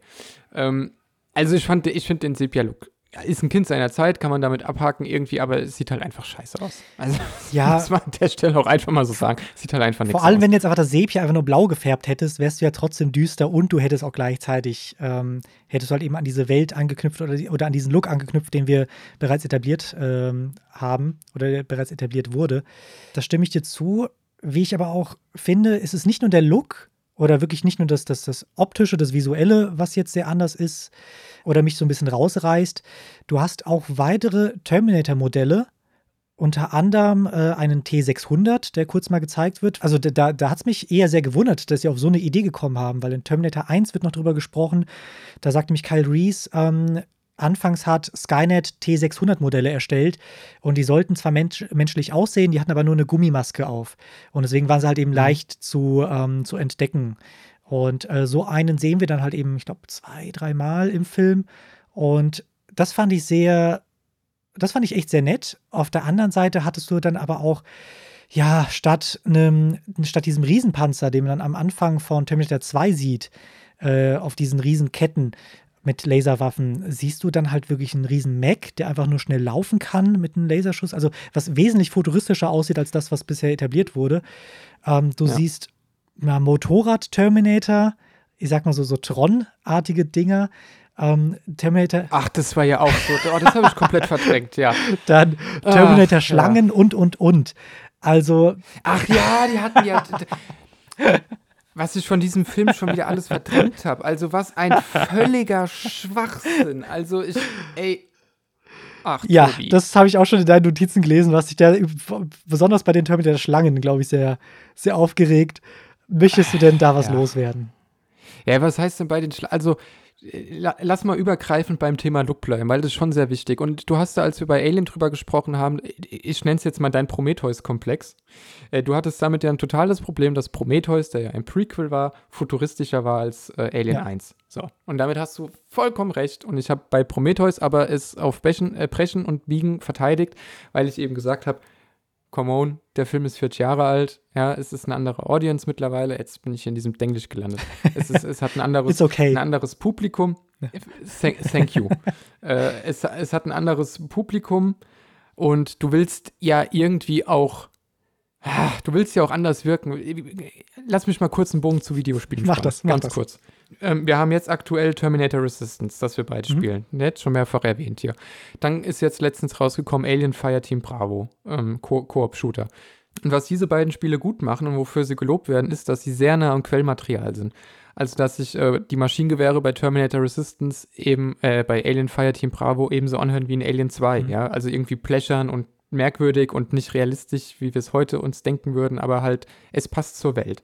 Ja, und bei solchen Low-Budget-Spielen, finde ich, kannst du sowas auch leichter machen als jetzt bei einem Film, der unfassbar teuer ist und der viel Geld einspielen muss. Also du könntest heute mit einem Alien äh, 6, falls wir den irgendwann noch kriegen, und da hören sich die Geräusche des, der Maschinengewehre so an wie in Alien 2, damit holst du eine junge äh, Zuschauerschaft einfach nicht mehr so gut mhm. ab. Und deswegen habe ich Verständnis dafür, beziehungsweise toleriere es sogar, wenn du als Regisseur und auch als Drehbuchautor, Produzent und so weiter sagst, ich hätte gerne künstlerische Freiheit, das Quellmaterial einfach ein bisschen anzupassen. Ja? Man kann da ja eigene Ideen reinbringen. Wie sieht es mit dem T600? Gut, die Idee haben sie aufgegriffen, aber erstmals optisch umgesetzt, äh, auch gemacht haben. Wenn das Endergebnis aber ist, dass du dann im Prinzip einfach so einen möchte gern pseudo-staubigen Kriegslook hast, der, der ja schon rein optisch nichts hergibt, äh, wie so wie in Transformers 3, meinte ich vorhin übrigens, der hat es exakt genauso gemacht. Und du bringst dann eigene Ideen rein, die sich aber komplett mit dem konterkarieren, was du aus den anderen Filmen kennst, also dass du auf einmal, äh, also dass, dass das Skynet Killermaschinen herstellt, die original nur Motorräder sind. Es ist und, und andere, die original nur schwimmen können. Also es ist einfach, es ist einfach Quatsch. Also das, dann entfernst du dich so weit vom Quellmaterial, dass du halt hättest sagen können, wir machen halt, wie vorhin schon erwähnt, wir machen vielleicht einen Spin-off oder so. Aber das soll ja alles, es ist ja alles noch ein, ein, eine Geschichte im Prinzip, ja. Und deswegen wissen wir als Zuschauer ja eigentlich auch, dass es irgendwie gut ausgehen muss, weil sonst gäbe es ja Terminator 1 nicht und so weiter. Aber dass du dich hier bedienst und gleichermaßen es so weit dich vom Quellmaterial entfernst, dass du jetzt zum einen futuristischer bist, zum anderen komplett anders aussiehst und eigentlich gerade eine neue Welt etablierst, die nur noch so geringfügig auf der alten Welt dann irgendwie steht, das fand ich irgendwie bei dem Film einfach auch auch echt nicht gut. Ja, bei den Motorrädern gebe ich dir vollkommen recht. Da verstehe ich halt nicht, wie, also sagen wir mal, ein Resistance-Kämpfer flieht vor äh, Skynet. Da könntest du, also ob es jetzt unbedingt jetzt diese, dieses Motorrad sein muss, das sie dann verfolgt, oder dann ein Flugzeug, spielt dann sicher keine Rolle. Also deswegen verstehe ich nicht, wieso es diese Motorräder gibt oder braucht. Bei den schwimmenden äh, Terminatoren kann ich es halt verstehen, weil sagen wir mal, du bist jetzt halt da im U-Boot oder sonst irgendwo auf oder unter Wasser, dass jetzt so ein T800 dir da nicht hinterher schwimmt mit, mit, mit dem Paddel, kann ich verstehen. Das ist, es baut halt so ein bisschen auf. Ich finde es ein bisschen zu over the top ein bisschen zu, zu futuristisch, aber dann, dann macht das zwar noch Sinn in dieser Welt, dass es halt eben sowas gibt. Ich verstehe deinen Punkt schon. Auf die Idee bin ich auch gekommen, dass es gar nicht vielleicht dachte, oh, auf dem Wasser bin ich nicht so, ne? Aber müssen die dann aussehen wie so Piranha-Haie, whatever mäßig? Also das ergibt, es macht einfach keinen Sinn, die dann so zu designen. Also dann hat sich ja Skynet das ja in diesem Film jetzt noch am allerschlimmsten überhaupt erstmal persönlichkeitsgetrieben auch ist, ja, was ja schon mal wieder konterkariert, was Skynet eigentlich sein sollte, hat sich ja dann quasi in, in seiner künstlichen Intelligenz hingesetzt und gesagt, das effektivste Mittel, um Menschen auf dem Wasser zu killen, ist ein Piranha-artiger Terminator. Ist es, ich weiß nicht, ob das das effektivste Mittel ist. Ganz ehrlich, wenn du ein komplettes Arsenal an allen Waffen dieser Welt hast, weiß ich nicht, ob das das effektivste Mittel ist. Oder ob es einfach nur McGee's Idee war, äh, der gesagt hat, ey, ich finde Piranha Terminator irgendwie witzig. Gebe ja? ich dir recht. Also, ja. also da, da musst ja, du, du, musst den Gedanken mal weiterspinnen. Das macht bei dem Film vielleicht keinen Sinn, aber spinn den Gedanken mal weiter. Da ist ein T800, mhm. ja? Der gemeinsam mit einem anderen T800 ein, eine große Kiste voller, mit, voll mit Wasser trägt, in dem Piranha Terminator sind. Und die laufen zu irgendeinem See und schütten die da rein in der Hoffnung, dass sie irgendwann mal was erwischen oder was. Also das ist doch einfach für mich Quatsch. Und es, es, es wird ja nur noch schlimmer dadurch, dass da, der Terminator, äh, dass das Terminator-Motorrad tatsächlich von einem Menschen dann Das gefahren wollte ich auch werden noch kann. sagen. Also was? Ach man, also das ist ärgerlich. Weil das ist wirklich einfach. Also dann ist Skynet halt saublöd dafür, dass es wirklich eine super gute KI ist. Also das ist, das ist eine ärgerliche Designentscheidung. Das sehen wir später so. im Film, deswegen hätte ich, wollte ich später darauf sprechen, aber du hast vollkommen recht. Ähm, ich habe den Film ja, wie gesagt, vor, vor ein paar Stunden erst gesehen oder mal wieder gesehen. Und da musste ich halt auch sehr stark mit den Augen rollen. Ich glaube, das hat man sogar gehört. Ähm, Ja. also, weil es ist so, Christian Bale, wir haben noch gar nicht über den Cast gesprochen. Christian Bale spielt nämlich äh, John Connor. Und äh, ja, er schnappt sich dann später halt eben so ein äh, Terminator-Motorrad, sorgt dafür, dass, äh, dass dieses erstmal außer Gefecht ähm, äh, gebracht wird und äh, ja, hackt sich das Ding frei und fährt dann selber damit dann, wie auf einem normalen Motorrad. Also kann, kann ganz normal damit äh, dau- darauf sitzen, kann ganz, ganz normal Gas geben, wie normales Motorrad. Das ist echt ähm, nicht besonders kreativ gelöst oder nicht besonders gut gelöst. Weißt du, man könnte uns jetzt vor, ich meine, wir fangen ja gerade erst an, über den Film zu reden. Und wir kommen jetzt auch noch zu wichtigeren und größeren Punkten und gehen auch noch in die tiefere, analytischere Ebene. Man könnte uns jetzt ja auch Nitpicking vorwerfen, aber ich finde halt in einem, in einem äh, Franchise, das sich vor allem äh, beim ersten Teil noch wirklich Mühe gegeben hat, das irgendwie sinnvoll uns deutlich zu machen. Also indem du auch, das fandst du ja besonders toll auch in der letzten Folge schon, dass sich Ani wirklich die Waffen holen geht, Klamotten holen geht, also dass das wirklich alles irgendwie noch seinen Sinn hat, ja. Sind wir jetzt bei Teil 4 bei Piranhas angekommen, die von der Super KI entwickelt wurden. Also das hat dann dann nennt's Terminator äh, oder Piranha 3D oder whatever, ja, und dann, dann hast du da halt einen Spin-off, aber das als Hauptteil der Serie zu verkaufen, wie gesagt, ich bin komplett für die künstlerische Freiheit, da auch mal sich Sachen rauszunehmen, das Quellmaterial anzupassen, siehe Prometheus. Aber so wie es hier gemacht worden ist, hat es einfach dem Franchise keinen Gefallen getan. Und hat auch das Franchise, und das ist eigentlich, das ist eigentlich die, die Sünde des vierten Terminator-Films. Es hat das, dieses Franchise komplett in die Belanglosigkeit geritten. Weil das jetzt, also weil es einfach nicht mehr interessant war. Das waren dann einfach große Mechs, die kann ich mir auch bei Transformers angucken, wie die sich aufs Maul hauen. Es waren irgendwelche komischen äh, Piranha-Viecher, es waren irgendwelche komischen Motorräder. Diese Welt hatte nichts mehr zu bieten, das irgendwie auch nur im entferntesten so interessant ist, wie das, was in Teil 1 und 2 eigentlich als äh, düstere Dystopie aufgebaut wurde. Und das ist eigentlich das Schlimme von T4. Und da sind wir noch gar nicht bei Christian Bale angekommen. Oder sind, sind wir ja jetzt. Ja, ne, ich will Ach. nur sagen, ich, ich frage mich nur, wie dieser Film geworden wäre, wenn ähm, Transformers nicht zu einer ähnlichen Zeit rauskäme. Weil ich finde, durch die Max und vor allem durch das Sounddesign ist es einfach unglaublich Transformers ähm, geprägt. Also jeder Terminator, der sich bewegt, der halt sonst irgendwelche mechanischen Geräusche gemacht hat in, in den anderen Filmen, muss halt gleich dieses kaputte, komische Transformers-Geräusch von sich geben. Ähm, Mhm. Was dann auch noch absurd wird bei der Szene mit diesem riesen Mac, äh, wenn wir schon gerade dabei sind. Es ist so, dass Christian Bale und ein paar andere, auf den anderen Cast kommen wir dann gleich zu sprechen, sind an einem Gebäude angekommen und dieses Gebäude wird plötzlich aufgerissen von einem riesen Mac, der sich die Menschen greift. Und diese Maschine ist so unglaublich laut. Bei jeder Bewegung hast du immer diese krassen ikonischen Transformers-Geräusche. Also entweder hat sich dann dieser riesen Mac einfach angeschlichen oder Ja, es ist halt einfach schlecht geschrieben. Eins von beiden. Nee, der, Ja. kann, der, der ist mit dem Motorrad gekommen. Also auf der Rollschuhen, ja. Ja. Gut, äh, das wollte ich nur schnell loswerden. Aber ja, Cast, John Connor, gespielt von Christian Bale. Ähm, wäre jetzt meine Frage, mit dem letzten John Connor, äh, Eric Stahl, waren wir jetzt nicht besonders begeistert von der Performance. Nick Stoll. Nick Stahl, oh, sorry, Nick Stahl. Äh, irgendwie Oder? bin ich immer bei Eric Stimmt. Stolz. Ich weiß auch nicht wieso. Ähm, Nick, genau, Nick, äh, Nick Stahl. Ähm, wie findest du jetzt die Verkörperung von John Connor durch Christian Bale? Ich mag Christian Bale sehr. Und im Prinzip hätte er, also se- sein John Connor hier ist ja einer, der schon mitten im Krieg ist.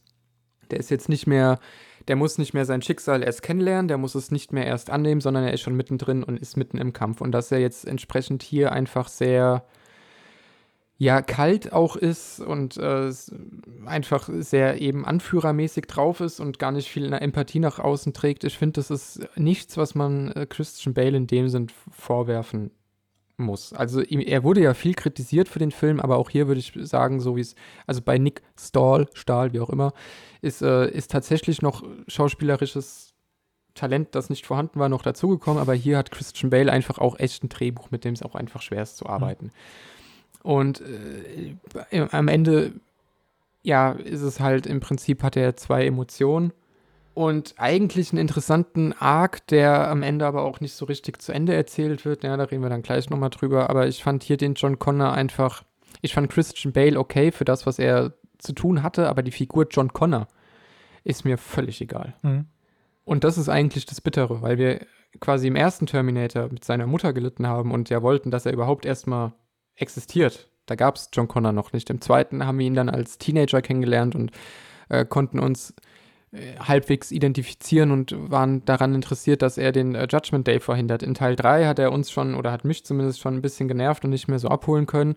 Hat mir aber am Ende Mut gemacht, dass es vielleicht im vierten Teil doch irgendwie noch mal, mich nochmal greifen könnte. Aber hier ist John Connor einfach ein unfassbar austauschbarer Actionfilm-Protagonist und kein John Connor mehr in dem Sinn. Also der hat null Heroik an sich, wo man irgendwie sagen kann, oh krass, das ist, äh, das ist ein Anführertyp mhm. oder so. Dafür kriegt er einfach keine Szene, er kann sich in keiner Szene irgendwie so zeigen. Ähm, er ist eigentlich auch nur Spielball von diesem Film, von einem Drehbuch, das einfach auch nicht sonderlich gut ist. Und ja, also John Connor komplett an die Wand gefahren in dem Film tatsächlich. Ja, ich, ich finde es schön, dass sie John Connor nicht so etabliert haben, wie wir ihn halt eben aus äh, Flashbacks, vor allem aus Terminator 2 oder 3 sehen. Also, dass er dann dieser Riesenanführer ist, sondern die äh, ja, Colonels, wie soll ich sagen, die, die halten ihn noch recht klein. Also er ist jetzt halt eben in deren Augen nicht dieser große Führer, der vor allem alles äh, ja, kontrollieren und alle Strategien halt eben entwickeln soll, sondern er ist halt nur ein Soldat oder vielleicht ein Lieutenant oder ähnliches. Das finde ich halt schön, dass halt noch Luft nach oben ist. Und vor allem, mhm. äh, der Film beginnt ja auch damit, dass äh, John Connor in ein anderes ja, Menschengefängnis auftaucht mit Soldaten und dort stellen sie fest, dass Skynet bereits an T800-Modellen arbeitet und ein anderer Soldat schaut dann halt eben John Connor an und sagt, ja, es ist so, wie du gesagt hast. Und das war halt schön, schön gemacht, weil das halt einfach an den anderen Filmen anknüpft oder beziehungsweise darauf aufbaut, so ein bisschen auch John Connor ähm, in diesem Film etabliert, wo er jetzt eben, eben steht. Aber man merkt auch sehr stark, dass The Dark Knight ähm, nur ein Jahr zuvor gedreht wurde, beziehungsweise ein Jahr zuvor released wurde. Weil du hast entweder John Connor, der einfach nur sehr leise irgendwas ähm, ja, flüstert, oder du hast ihn halt wirklich schreien. Und vor allem, wenn du ihn schreist, dann hast du halt eben gleich diese, diese rauchige Batman-Stimme. Äh, wie ich finde, die auch noch so seinen, seinen lächerlichen Höhepunkt bekommt, als dann von der Szene, von der ich gerade gesprochen habe, geht dann Christian Bale aus diesem Gefängnis raus, steigt in einen Helikopter ein und plötzlich eine, ja, fällt eine, eine Bombe oder Atombombe, das weiß ich jetzt nicht genau. Ähm, dieser Hubschrauber landet wieder auf dem Boden und er geht dann an ein Funkgerät. Ähm, dann, die Frage ist dann ja, wie viele Leute haben denn, oder beziehungsweise ich glaube, das Funkgerät äh, fragt dann John Connor, ja, hallo, ist da, ist da noch jemand, ist da jemand? John Connor geht ran und schreit halt einfach nur, aber ohne außer, außer Atem zu sein. Er schreit halt einfach nur, ja, John Connor! Und also du hörst ihn auch nicht hecheln. Du siehst ihn vielleicht hecheln, aber es ist halt einfach sehr komisch. Und dann wird halt gefragt, ja, äh, wie viele Überlebende gibt's noch? Einer! Und es ist halt, es ist, ich finde es so lächerlich, wie das, wie, wie er sich da gibt. Ich kann halt verstehen, dass er vielleicht jemanden zeigen wollte, der halt gerade mit Mühe und Not überlebt hat. Aber das zeigt er halt einfach nicht. Und er ist halt einfach in dieser rauchigen, er schreit und gleichzeitig flüstert er Stil, wie halt eben bei, bei Batman und Dark Knight. Und das tut dem Film nicht gerade gut. Ja, aber ich finde, da, da tust du jetzt Bales Schauspieler ein bisschen unrecht. Weil, also ich glaube, Bale hat definitiv genug Talent, das wissen wir auch, um, um, Rollen auseinanderzuhalten, auch wenn sie jetzt kurz nacheinander sind oder vielleicht sogar teilweise parallel gedreht worden sind oder wie auch immer, keine Ahnung. Ähm, er ist vielleicht von McGee auch in dem Sinne gebucht worden als äh, Bruce mhm. Wayne im Hinterkopf, aber ich finde den Bruce Wayne in Dark Knight, der hat mit diesem John Connor hier nicht so viel zu tun. Auch das habe ich oft gelesen, dass das da oft so rangezogen wird, weil eben auch nur ein Jahr dazwischen liegt, klar, aber wir haben da in, äh, in der Nolan-Batman-Trilogie und vor allem eben auch in Dark Knight haben wir eigentlich einen sehr suffisanten Bale, der eben sehr gut diesen Milliardärs, diese Milliardärstype verkörpert und den harten Batman, der aber, also das sind zwei Personen, die er da sehr gut verkörpert, zwei Charaktere. Naja, ich, und wir und wir haben in, in Dark Knight ja, also da, vielleicht reden wir auch noch mal irgendwann über diesen Film, ähm, hast du eben auch, dass er gebrochen wird. Also er macht ja auch eine richtige Handlung dadurch. Und er hat da, finde ich, das zeigt sein Spiel auch. Und ich glaube, hier bei Terminator 4 hat er einfach vom Drehbuch nicht so viel Material bekommen. Und er sollte einfach, ähm, vielleicht nehme ich ihn da jetzt auch zu sehr in Schutz, aber er sollte einfach gar nicht mehr sein als ein cooler Actionheld, der coole Action-Sachen macht und cool durch die Gegend schreit und mit einem Helikopter abstürzt und davon völlig unbeeindruckt ist. Genau das sollte er sein und genau das sollte auch sein, sein äh, Gegenspieler sein, wie auch immer, sein Partner im Prinzip, Sam Worthington, ähm, bei dem man ja zu dieser Zeit dachte, oh, das wird noch ein großer Actionheld, der aber absolut kläglich daran scheitert, sein Gesicht zu bewegen in diesem Film. Und, und äh, auch das sind zwei Filme, die in diesem Zeitraum kamen. Äh, Clash of the Titans und Wrath of the Titans, mhm. ja. Also das sind ja, wenn du, wenn du die jetzt noch mal dazu ziehst, wo ja Worthington in den äh, Worthington die Hauptrolle spielt, dann hast du da so ein Konglomerat von billigem CGI-Blockbuster-Gulasch mit Hauptsache groß und Hauptsache laut und Hauptsache edgy und, und düster und ein bisschen gritty und wir kriegen die ganzen Zwölfjährigen dazu, zu glauben, sie hätten sich jetzt hier einen krassen Film angeschaut, so ungefähr. Und da spielt ja auch Terminator 4 rein und der, ich behaupte, dass dieser Film nie wollte, dass Bale mehr macht als das, was er macht, oder auch Worthington mehr macht als das, was er macht, sondern dass die sich einfach zwei Gesichter genommen haben, wo man sagt, hier mit denen kann man gut Werbung machen. Und Bale ist ja zu dem Zeitpunkt auch äh, wirklich durchgestartet, quasi auch nochmal. Also der hat schon vorher große Rollen gehabt, aber er war sehr präsent mit Dark Knight. Und äh, ja, also ich sehe deine Punkte komplett, aber ich würde jetzt, glaube ich, hier weniger Bale als er dem Drehbuch einen Vorwurf ja. machen. Erstmal, äh, bevor ich falsch verstanden wurde, also ich finde nicht, dass äh, Christian Bale ähm, oder beziehungsweise. Doch, du hast gesagt, der spielt sehr schlecht und er sollte nie wieder spielen. Genau, genau so, genau. Und ich wünsche ihm nur das Schlimmste. Nee, ich finde die, den Charakter von John Connor und halt eben Batman oder Bruce Wayne, die kann er auseinanderhalten und die kann ich auch auseinanderhalten. Also es ist nicht so, dass er den gleichen Charakter spielt. Es ist halt einfach nur dieses Flüsterschreien, was halt eben mit Batman etabliert hat. Das ist halt in dieser einen Szene oder gibt es zwar öfters, aber vor allem in dieser einen Szene mit dem Funkgerät äh, mir halt sehr stark aufgefallen und das fand ich halt sehr merkwürdig. Bei, ja, Sam Worthington gebe ich dir recht. Er hat irgendwie wenig zu tun. Was ich aber eher schade finde, ist seine, ja, wie er etabliert wird. Also, man, der Film beginnt damit, die Vorgeschichte von Sam Worthingtons Charakter, Marcus Wright, zu erklären, dass er halt eben ein Straftäter ist, ist gerade im Gefängnis, soll bald ähm, hingerichtet werden. Und ja, es wird gesagt, ich glaube, er hat einen Polizisten umgebracht oder mehrere und ich glaube sein Bruder, aber ich bin mir gerade nicht sicher. Weiß ich nicht, ganz äh, ehrlich. Ist ja auch egal, ne? Jedenfalls soll er hingerichtet werden. Äh, es war kein besonders guter Mensch, aber hat halt eben, bevor er stirbt, auch noch seinen Körper der Wissenschaft gespendet wenn man das so sagen kann. Und das ist der Grund, wieso er jetzt plötzlich in diesem Film Jahre später auftaucht. Dann sieht man eben diesen kompletten Christian Bale, John Connor äh, Handlungsstrang, den ich erzählt habe mit dem, mit dem Helikopter. Und dann taucht plötzlich Sam Worthington wieder auf im Regen, total mit Matsch, weil er nämlich auch in diesem äh, Menschengefängnis war. Da muss ich aber zugeben, habe ich mir am Anfang überhaupt nicht erkannt, weil es ist jetzt kein Schauspieler, den man anhand der Silhouette vor allem wenn er einfach komplett zugepackt ist mit Matsch in der dunklen Szene, die mal nicht Sepia ist, sondern einfach nur schwarz, äh, ihn da wieder zu erkennen. Und ich dachte mir, okay, das ist halt einfach irgendein Mensch. Und ähm, dann hat es wirklich Stunden später gedauert, bis man ihn dann nochmal sieht. Und erst gegen Ende gab es dann so einen richtigen Twist, der erklärt hat, wieso er jetzt so eine, wieso er jetzt so groß in diesem Film eingearbeitet wurde.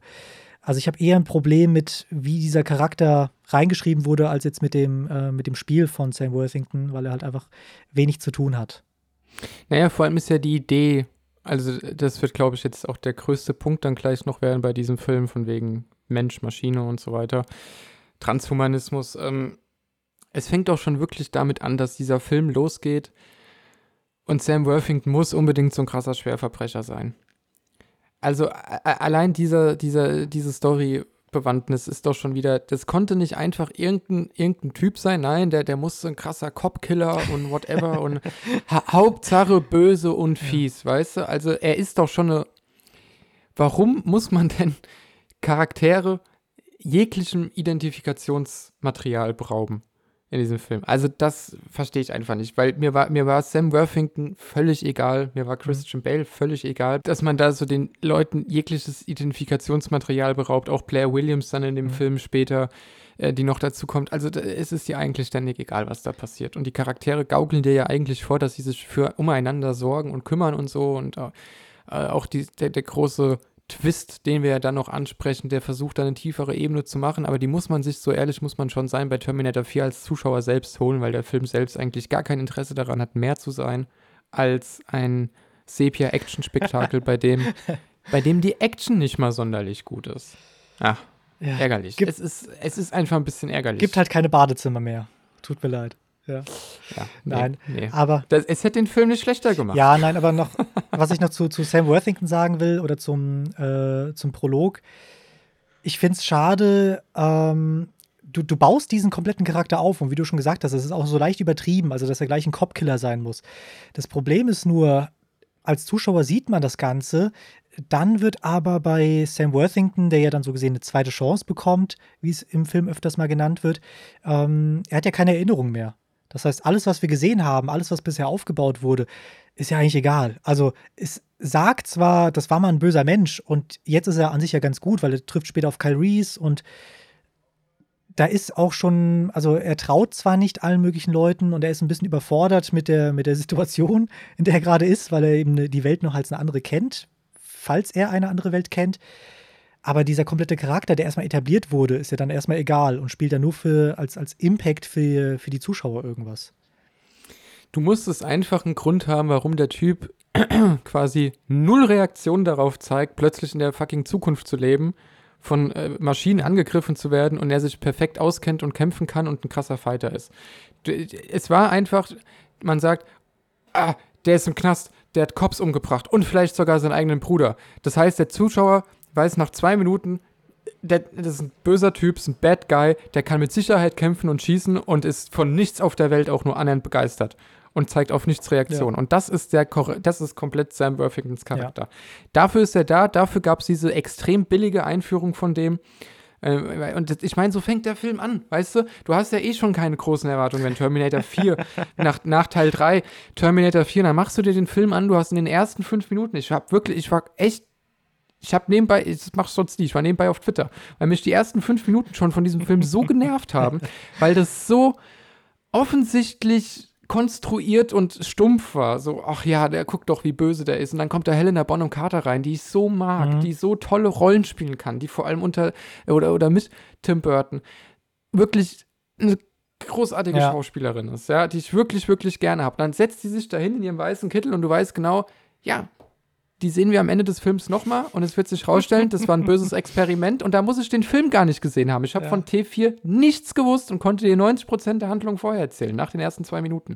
Und habe gewusst, die sehen wir nochmal, das ist die Böse und der ist jetzt ein Bad Guy und am Ende hat er eine Second Chance, wie auch immer.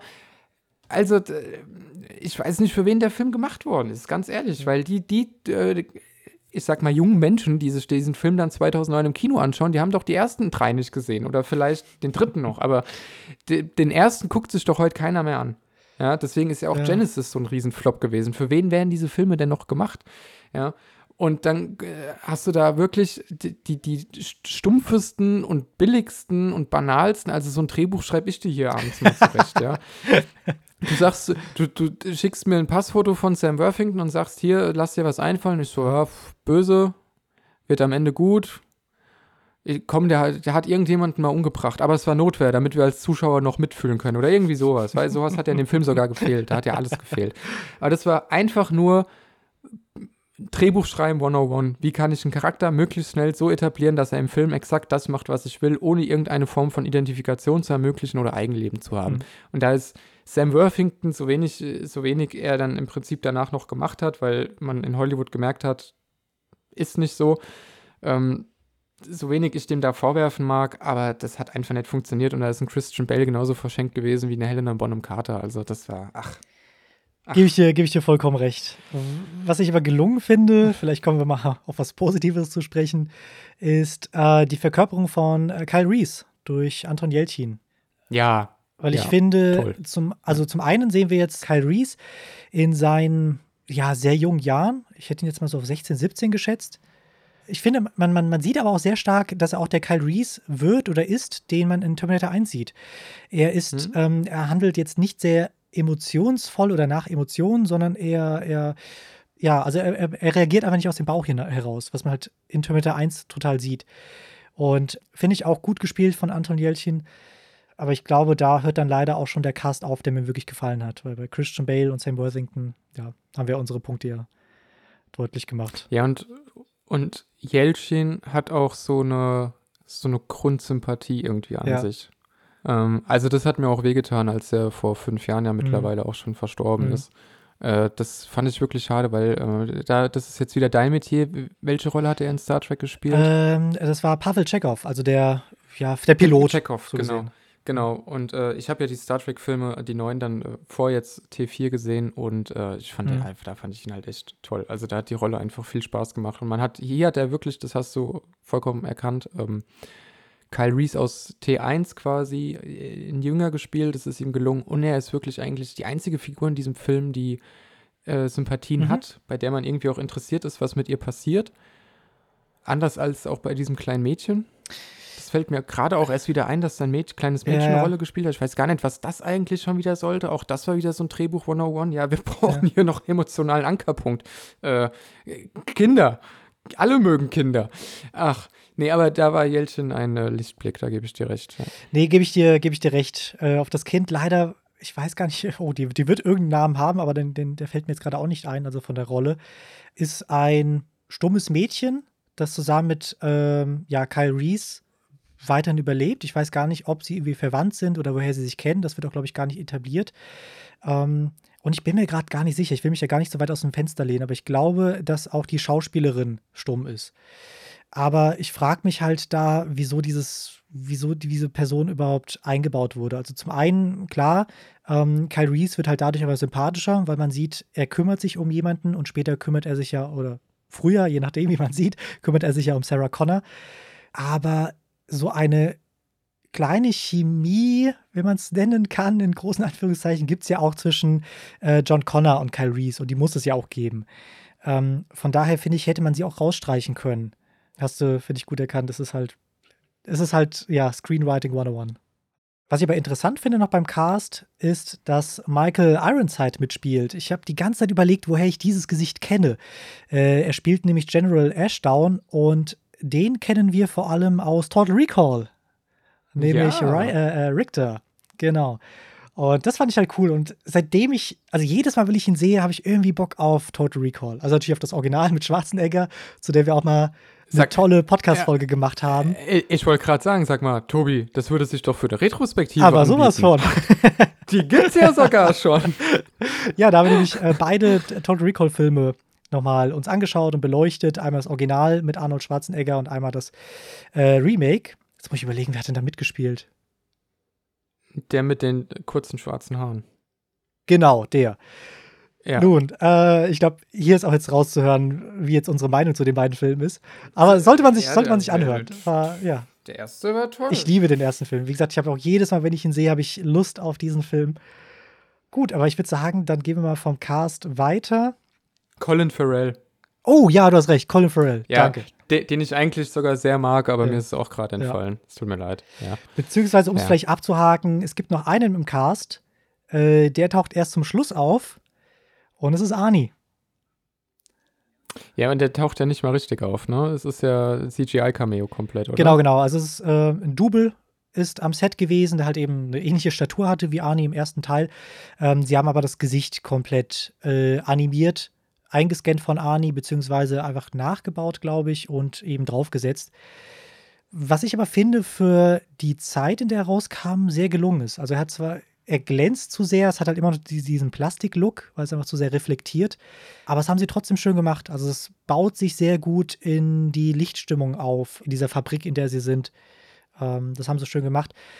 Die Frage ist jetzt, braucht es das? Oder was wäre jetzt schlimm an einem Terminator-Film ohne Arnie? Das ist ja eigentlich die Grundsatzfrage. Gar nicht hätten wir ihn da gebraucht, sondern kann, kann Terminator ohne Arnold Schwarzenegger funktionieren? Und ich sage ja kann es und wäre auch besser gewesen. Also äh, auf Teil 3 habe ich jetzt eine Stunde lang eine Lobeshymne gehalten. und das ist auch in Ordnung, aber du brauchst Arnold Schwarzenegger einfach nicht, um einen Terminator-Film zu machen. Er ist der Terminator. Und daran wird sich auch nichts ändern. Aber wenn du wirklich mal sagst, du machst, äh, machst mal einen Spin-off oder ja, eine ne neue, ein Reboot des Ganzen, ja, dann kannst du, äh, ohne dass ich jetzt ein Reboot haben wollen würde, das so weit greife ich jetzt nicht. Aber wenn du Stories in diesem Universum erzählen willst, brauchst du einfach nicht unbedingt Arnold Schwarzenegger. Mhm. Der hat äh, die, die Rolle vollkommen äh, die gehört komplett ihm. Also wer Terminator hört, denkt an Ani und äh, wie gesagt, das wird sich auch mit, mit zehn Spin-offs nicht ändern. Und er hat sie aber in 1 und 2 perfektioniert und er hat sie in Teil 3 dann auch äh, mit der eigenen Banalität und mit dem eigenen albernen, äh, mit der eigenen Albernheit ein bisschen spielen lassen und das hat alles sehr viel Spaß gemacht. Und hier war es jetzt nochmal so ein ein, ein Nod an die Fans im Sinne von, ich weiß, ihr habt euch gerade wirklich 120 furchtbare Minuten angeschaut, aber guckt mal, deswegen habt ihr doch diese Filme mal äh, gemocht. Und ich hatte auch Spaß dran, dass sie Arnie eingebaut haben, aber es hätte da schon nicht sein müssen und es würde einfach auch ohne ihn funktionieren. Und ich meine, da reden wir jetzt dann im dritten Teil dieser Retrospektive drüber, aber bei Dark Fate, ähm, da macht es ja, also beim sechsten Film macht es ja dann sogar storytechnisch noch Sinn, weil eben alle anderen Filme nach dem zweiten ignoriert werden. Ähm, aber ich meine, Ani ist jetzt auch, der ist noch fitter als ich wahrscheinlich, aber er ist halt jetzt auch irgendwie 70 plus Jahre alt und was sie mit ihm in Teil 6 gemacht haben, ist auch strittig, finde ich. Ja, also da können wir auch, glaube ich, viel drüber diskutieren. Aber es würde einfach ohne ihn funktionieren. Mhm. Also man, man, es geht auch so. Sehe ich so ähnlich. Es war halt reines Fanpleasement. Es ist so, dass John Connor mittlerweile in diesem, ähm, in der Zentrale ist von Skynet und will jetzt Kyle Reese, der dort gefangen ist, ja, ähm, äh, retten. Aber in einer Zelle findet er nicht Kyle Reese wieder, sondern halt eben ja, ich sag mal, nach sehr viel Rauch und einer Tür, die sich öffnet, dann eben ähm, Arnold Schwarzenegger im Look vom T800 vom ersten Film. Den ersten Prototyp. Genau, genau. Und ich hätte es gut gefunden, wenn, sagen wir mal, alle Personen, die jetzt da an diesem, äh, in dieser Szene beteiligt sind, äh, kämpfen gegeneinander. Marcus, der, ich glaube, so viel können wir jetzt vorweggreifen, auch halb Mensch, halb Maschine ist, da werden wir später mal drauf zu sprechen kommen, kämpft auch gegen den T800 und sind relativ gleich stark. Ich hätte es gut gefunden, wenn, sagen wir mal, der T800 äh, gesehen hätte, er hat hier keine Chance, deswegen flieht er und startet eine, ja, Zeitreise, wieso auch immer er jetzt das Wissen hat, und reist halt eben an die Geschehnisse von ähm, Terminator 1 zurück. Würde ich schön finden, wäre mhm. aber blöd, weil natürlich Kyle Reese viel zu jung ist und das Ganze kommt irgendwie aus dem Nichts. Also es muss schon richtig etabliert sein. Aber dann ist es halt wiederum mehr als einfach nur ein Fanplacement von wegen Terminator ohne Arnie geht ja nicht. Wir brauchen jetzt unbedingt Arnie, auch wenn er nach ein paar, ähm, ja, eine Bazooka ist es nicht, aber nach so ein paar Granatwerferschüssen einfach sein, sein komplettes, seine komplette Haut verliert und äh, nur noch ein, ein Exoskelett ist, dann kann es auch einfach nur ein T800-Modell sein. Ja, deswegen da was verschenkt und bei, bei deiner Alternativvariante wäre ja das Problem gewesen, dass er ja auf eigene Faust gehandelt hätte. Und eigentlich sind es ja immer noch Maschinen, die immer noch von einem total mhm. objektiven Skynet äh, ähm, kontrolliert werden. Also das hätte auch nicht so viel Sinn mhm. gemacht, aber hier war es ja absolut reines Fanpleasement. Ja. Ein bisschen verschenkt, das kann man schon so sagen. Aber ich habe, also Stand jetzt habe ich ja Genesis noch nicht gesehen. Mhm, ich auch. Äh, aber, aber immerhin Dark Fate ja schon. Und Ach, ich habe echt ein bisschen Angst vor Genesis, gell? Also ich, wirklich, was sie da dann mit Ani, da, also da fand ich damals schon beim ersten Trailer, wo ich mich gefragt habe, warum denn jetzt eigentlich schon wieder Schwarzenegger? Also wenn er einfach sehr viel Spaß daran hat, die Rolle zu spielen, weil wegen dem Geld, ganz ehrlich, wird es nicht sein. Oder nicht nur, ja. Dann, dann go for it. Aber ach, naja, ist ein Thema für sich. Ja, ich will vielleicht noch bei Marcus bleiben und jetzt auch dem großen Twist äh, denn wie wir festgestellt haben, war Marcus anfangs eben ein Straftäter, hat eine zweite Chance bekommen, kann sich jetzt nicht mehr an sich selbst erinnern oder wer er mal war. Man weiß auch nicht, woran er ja, sich die, überhaupt die zweite erinnern kann. Chance, Die zweite Chance musst du ein bisschen erläutern. Also er hat äh, nicht einfach eine zweite Chance bekommen, sondern die haben halt gesagt, äh, spende deinen Körper quasi für ein Experiment, nachdem du tot genau, genau, bist. Aber wir werden dir nicht sagen, wofür. Ne? So, hajo. Ja, was habe ich zu verlieren? ja. ja. Und äh, dann wird er halt zum ersten ja, Mensch, Maschinen, Terminator. Genau, wie Hybrid, wie auch immer. Also er ist immer noch ein Mensch, äh, trägt immer noch seine Haut, hat aber vor allem ein künstliches Herz, das später auch noch eine große Rolle spielt. Und ich finde, es ist zwar sehr interessant, weil man da auch sehr analytisch jetzt dran gehen kann und sehr philosophisch, wann ist der Mensch ein Mensch und was ist jetzt, wenn der Mensch Maschine ist und wer ist jetzt der Böse und alles Mögliche. Ich finde es aber, das ist auch wieder so ein Punkt, wie halt eben diese Motorräder, es ist, finde ich, zu, zu futuristisch. Also eine Maschine zu bauen, die auch wie halt der T800 halt sehr nicht sehr menschlich ist, auch wie er wirkt und wie er spricht. Arnie, der, wenn er sich umschaut, erstmal die Augen bewegt und dann den Kopf nachzieht. Das sind alles so Sachen, die jetzt mit einem Menschen wenig zu tun haben, jetzt außer dem, dem Äußerlichen. Und Sam Worthington spielt aber total emotionsvoll. Er ist halt eben nicht diese Maschine. Und das ist ja auch der, der große Twist. Erst gegen Ende wird dann gezeigt, weil er nämlich von magnetischen äh, Minen angezogen wird, beziehungsweise er zieht eine magnetische Mine an. Äh, darauf wird halt eben, daraufhin wird festgestellt in der ähm, Resistance-Basis, dass er kein Mensch ist, beziehungsweise wird, wird sich zuerst gewundert, okay, wieso hat er jetzt eine künstliche Hüfte oder ein künstliches Bein und dann wird festgestellt, okay, irgendwie ist alles künstlich. ähm, dann gibt es halt den großen Twist, dass man sagt, okay, er ist kein, kein Mensch, er ist eine Maschine, aber das finde ich sehr. Also zum einen wird es ja auch noch aufgegriffen von Christian Bale, äh, der dann sagt, also er versteht die Welt nicht mehr, weil alles, was er über die, die Terminator weiß und über Skynet, wird jetzt mehr oder weniger revidiert. Er hat noch nie was irgendwie von einem, von einem ja, Hybriden gehört oder, oder gesehen. Finde ich aber auch für den Zuhörer nicht besonders gut aufgebaut. Also es, es, es braucht es nicht. Weder die Handlung noch die Welt. Es ist einfach zu futuristisch und zu, zu abgespaced, wenn man das sagen kann bei dem Franchise. Ja, also der, der, der Twist, dass er ja selbst gar nicht weiß, was er ist das, das macht ihn ja eigentlich wieder greifbarer. Das ist ja, auch wenn es so unfassbar cheesy ist, wo er an den Ketten, wo er an den, an den Ketten hängt äh, in, in, seiner Jesus-Pose, ja, auch da wieder Spiel mit der Theologie, wie wir es in Terminator auch öfter hatten, und er schaut nach unten und dann Nein und oh. Also ich meine, ich wäre wahrscheinlich auch geschockt in der Situation, ja, ja würde ich jetzt gar nicht sagen, aber also das, das, war doch, das war doch einfach albern. Egal, dass, dass er da, also das macht ihn ja lustigerweise menschlich mhm. äh, in dem Moment, weil, weil eben äh, Identifikationsmittel, also wir können uns damit greifen und sagen, ah ja, das, äh, wow, das wird mich jetzt gerade auch fertig machen und wie geht man jetzt damit um? Aber es hat wirklich keine Bewandtnis, mhm. gar keine. Also du kannst halt, du kannst sagen, in dem, da ist eh schon so viel Paradoxon und was weiß ich, kannst du sagen, okay, vielleicht hat sich die Zeitlinie verändert und jetzt gibt es was Neues und ha, deswegen kennt es John Connor noch nicht. Und wie auch immer, es macht sowieso alles keinen Sinn mehr. Weißt mhm. du, da könntest du dir ja die künstlerische, künstlerische Freiheit nehmen und das sagen, machen wir jetzt so. Und ich habe die ganze Zeit irgendwie noch gedacht, dass gegen Ende vielleicht erklärt wird, dass sie es erst durch, durch, diese, durch dieses Einpflanzen von Mechanik quasi schaffen, dann vielleicht Haut realistisch nachzubilden, mhm. also dieses Gewebe nachzumachen. Weißt du, dass das quasi die Vorstufe zum T800-Prototyp war, dass sie erstmal versucht haben, in den Menschen einen Terminator ja. zu bauen, bevor sie quasi den Menschen über den Terminator ja. gestellt mhm. haben. Genau, ja. Äh, nee.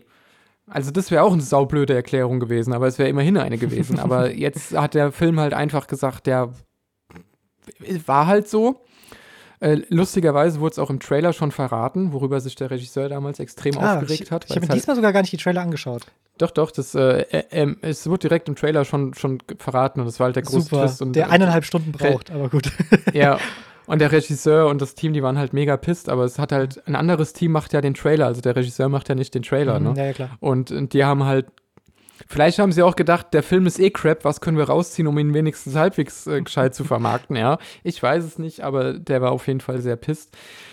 Und ja, die ganze Geschichte an sich ist, ähm, es ist super spannend, weil du hast vollkommen recht. Wir können uns jetzt über Transhumanismus unterhalten. Wann ist ein Mensch Mensch? Was bedeutet das? Äh, und da greife ich jetzt das Ende ein bisschen vorweg, dass der Anführer der Menschheit, der Resistance, am Ende ein künstliches Terminator-Herz in sich mhm. trägt. Ja, was, was soll uns das vermitteln? Aber ich habe jetzt diese, diese ganz große Unterstellung, dass, und das ist oft bei Filmen ja so, aber bei dem Film ganz besonders, dass alles, was wir da jetzt reininterpretieren, ein Gedanke mehr ist, als sich das Drehbuchteam ja. gemacht hat. Kann ich sogar belegen. Ich bin jetzt sehr gespannt, weil es gibt ein alternatives Ende, das geleakt wurde. Ah ja, ja, dann schieß mal los, bevor wir uns jetzt und, hier philosophisch. Ja, ja, ja, und ich bin, ich bin sehr gespannt, wie du reagierst. Also der Film endet so: John Connor will, wie gesagt, Kyle Reese aus der Zentrale befreien, Marcus, gespielt von, von Sam Worthington, ist auch an der Zentrale und rettet so gesehen John Connor, der vom, von Arnie angegriffen wird, bekommt aber vorher noch ja, so eine Stahlstange äh, durchs Herz gerammt. Und alle können fliehen. Äh, die Zentrale wird dann auch noch in die Luft gejagt. John Connor überlebt auch noch. Zurück an der Basis äh, stellen sie aber fest, okay, John Connor schafft es nicht mehr. Äh, also sein Herz ist zu stark verwundet, er wird es nicht überleben. Bis dann Marcus sagt, nimm einfach mein Herz.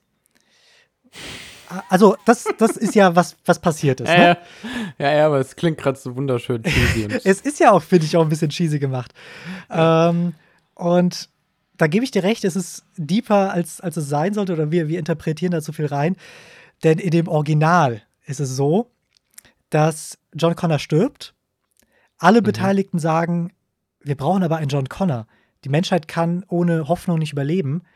Wir nehmen mhm. jetzt dich, Marcus, und packen das Gesicht von John Connor drauf. Und wir sagen einfach nichts. Es wird doch besser. Pass auf. Das machen die dann. Also, nee, warte. Also sein Gesicht. Sie, sie, sie schneiden das Gesicht von John Connor aus, kleben das auf das Gesicht von Marcus, der ja halb Mensch, halb Roboter ist, und sagen, du nee. bist John Connor. Nee, nicht ernsthaft. Es wird doch besser, pass auf. also so, so, so, so äh, äh, Texas Chainsaw Massacre Leatherface-mäßig, der sich einfach schön das neue Gesicht von seinen Opfern ja, aufsetzt. Ja, also ich glaube jetzt nicht, dass es einfach draufgetackert wird. Es wird schon ne, irgendwie, glaube ich. Aber, aber jetzt wirklich, also jetzt nicht symbolisch, nein, nein, sondern nein, nein. sie hätten wirklich. Ist wirklich. Aber es wird doch besser. Pass auf. Es wird, hear me out, es wird noch besser. So, diese Operation ist gelungen. Daraufhin steht dann Sam Worthington auf mit dem Gesicht von, von äh, John Connor, schnappt sich eine Waffe und erschießt alle in diesem Raum. Nicht nur, um jetzt die, äh, um dieses Geheimnis zu bewahren, sondern weil er immer, weil er jetzt auf der bösen Seite ist, nämlich auf der Seite von Skynet und kann jetzt die Menschheit äh, von innen raus zerstören. Das ist das schlechteste alternative Ende, das ich je gehört habe. Das habe ich auch gedacht. Also es gibt schon, es gibt schon einen Grund, warum das das alternative Ende ist, ja. ne? Und wie gesagt, ich, also. Ich hätte. Boah, laut, ey, das ist ja die. Also davon spricht auch MacG. Das ist jetzt nicht irgendwie Hörensagen. MacG spricht in einem Interview, äh, auch bebildert mit Storyboard-Material, wie dieses Material sein soll.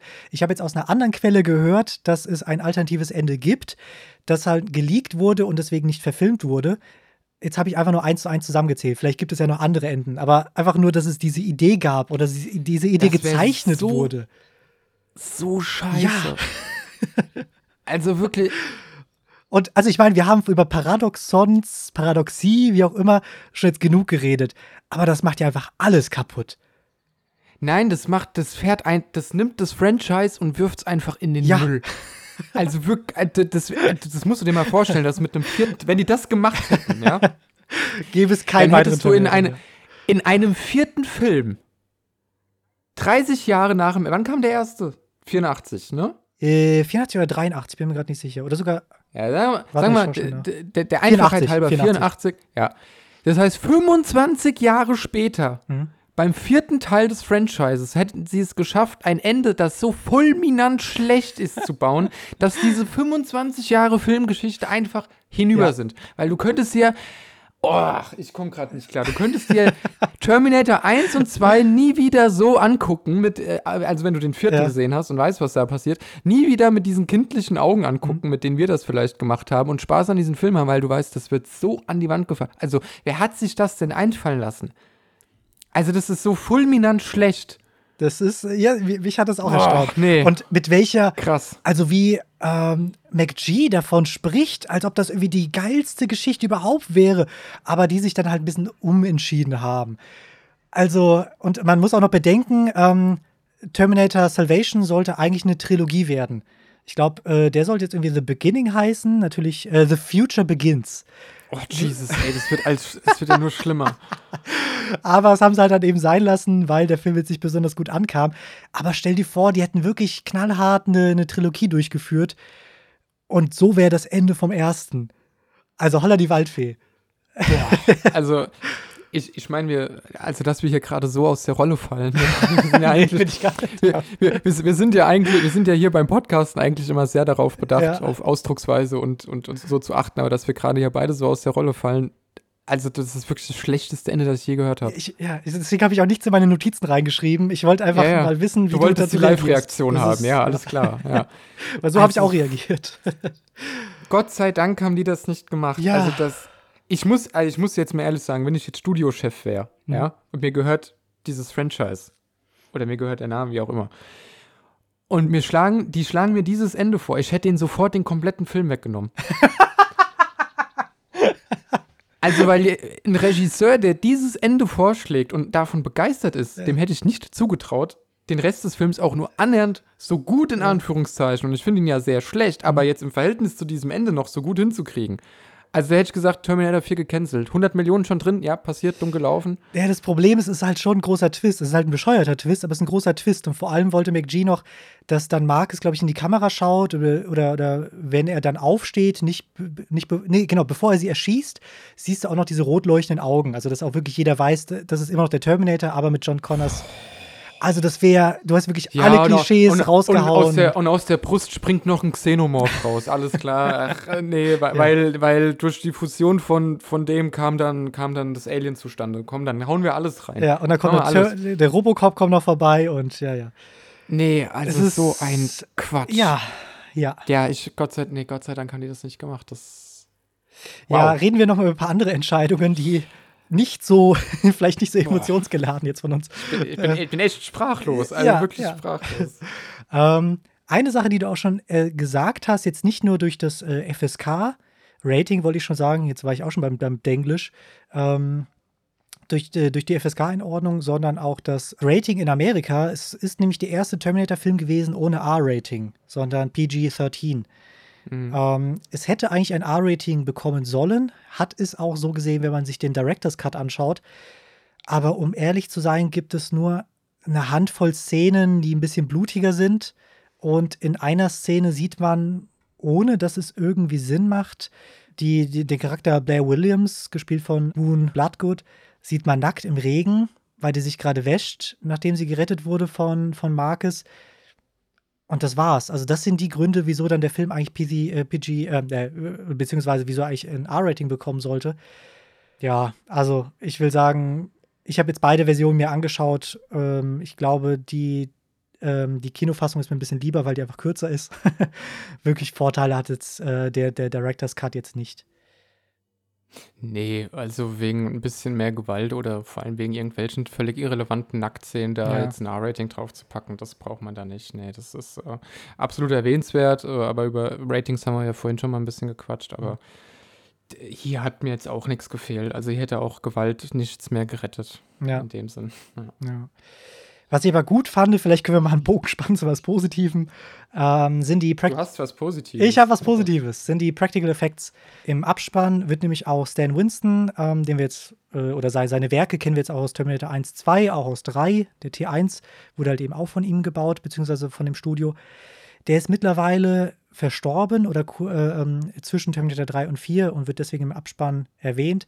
Ich finde aber, die ganzen Practical-Sachen, die gebaut werden, der T600 oder sei es auch wirklich halt diese Piranha-Roboter, die du genannt hast, die finde ich sehen gut aus. Also es könnte schlimmer sein, wenn es wirklich CGI ist. Das ist alles schön haptisch. Auch die ähm, Explosion von der Zentrale haben sie alle in, in echt gebaut, beziehungsweise als, als Miniaturen und haben sie halt in die Luft gejagt.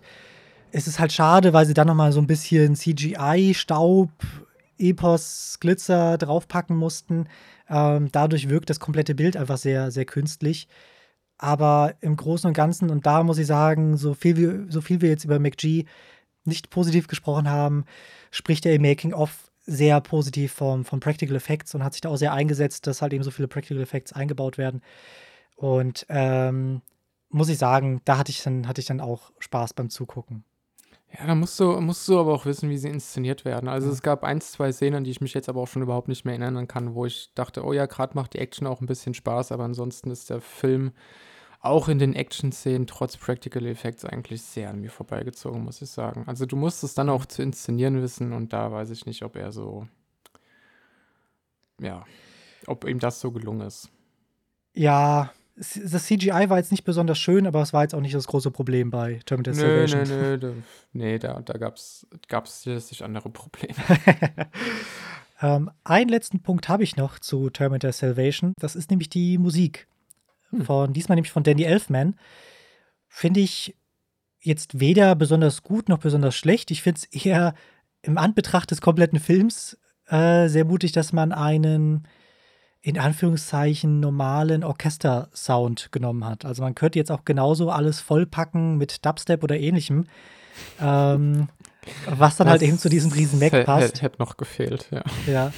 Und ich, ich finde auch schön, dass der Film schon gleich zu Beginn das Terminator-Theme aufgreift, beziehungsweise es ist einfach ein, ein neues Arrangement vom ähm, Terminator-Theme, was mir bei T3 sehr gefehlt hat. Ich glaube, das erste Mal, dass man den, den oder das Theme hört in T3, ist dann wirklich bei den Credits, auch in einer etwas anderen und komischen Orchestervariante, gefolgt von einem Song von der Blue Man Group, wieso auch immer.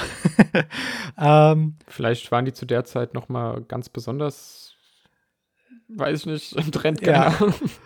ja, aber es, es, unterstreicht zumindest, dass es, glaube ich, eine, eine gute Idee war, den Elfman hier zu nehmen. Äh, auch wie gesagt, wenn der Score jetzt sich nicht sehr aus dem Fenster lehnt, äh, weder im Positiven noch im, noch im Negativen, der ist halt sehr, sehr solide.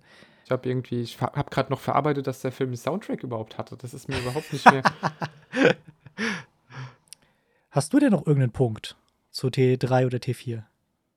Äh, ja, T3 kannst du dir angucken, T4 nicht mehr so richtig, aber ich glaube, das habe ich jetzt schon, schon in aller Breite auch, auch kundgetan. Nee, ich, ich, ich glaube, ich bin mit dem Film eigentlich soweit durch. Angesprochen oder angeteasert haben wir ja, dass es nochmal einen dritten Teil geben wird. Da sprechen wir dann über ja, Terminator Genesis und Terminator Dark Fate. Bin ich mal gespannt. Also auf jeden Fall geht es mit dieser Retrospektive weiter, wahrscheinlich aber mit einer, ja, ich sag mal, mit, nicht mit einer Pause, sondern dafür haben wir mal was anderes. Aber wir kehren auf jeden Fall mit Terminator zurück und mit der Retrospektive. Und würde damit sagen, ja, vielen Dank fürs Zuhören. Liked uns gerne auf Twitter, Podcast. Äh, schaut auf Instagram vorbei. Ja, dann äh, auch von mir vielen Dank fürs Zuhören. Ich freue mich schon sehr auf Teil 3, lieber Tobi, und mhm. eventuell auf Teil 4. Wer weiß, wer weiß. Mhm, Wir haben ja mhm. heute diverse andere Themen auch gehabt. Ähm, ja, den, den Social Media Kram hast du ja schon gesagt. Folgt uns vor allem bei Instagram, da wird in Zukunft wahrscheinlich ein bisschen mehr passieren. Wir haben da ein bisschen was in der Hinterhand mit dem mhm. lieben Nils, den ihr auch demnächst wieder hören werdet. Und ansonsten äh, hast du eigentlich schon alles gesagt. Danke fürs Zuhören und ich freue mich auf die nächste Folge. Ciao, ciao. Tschüss.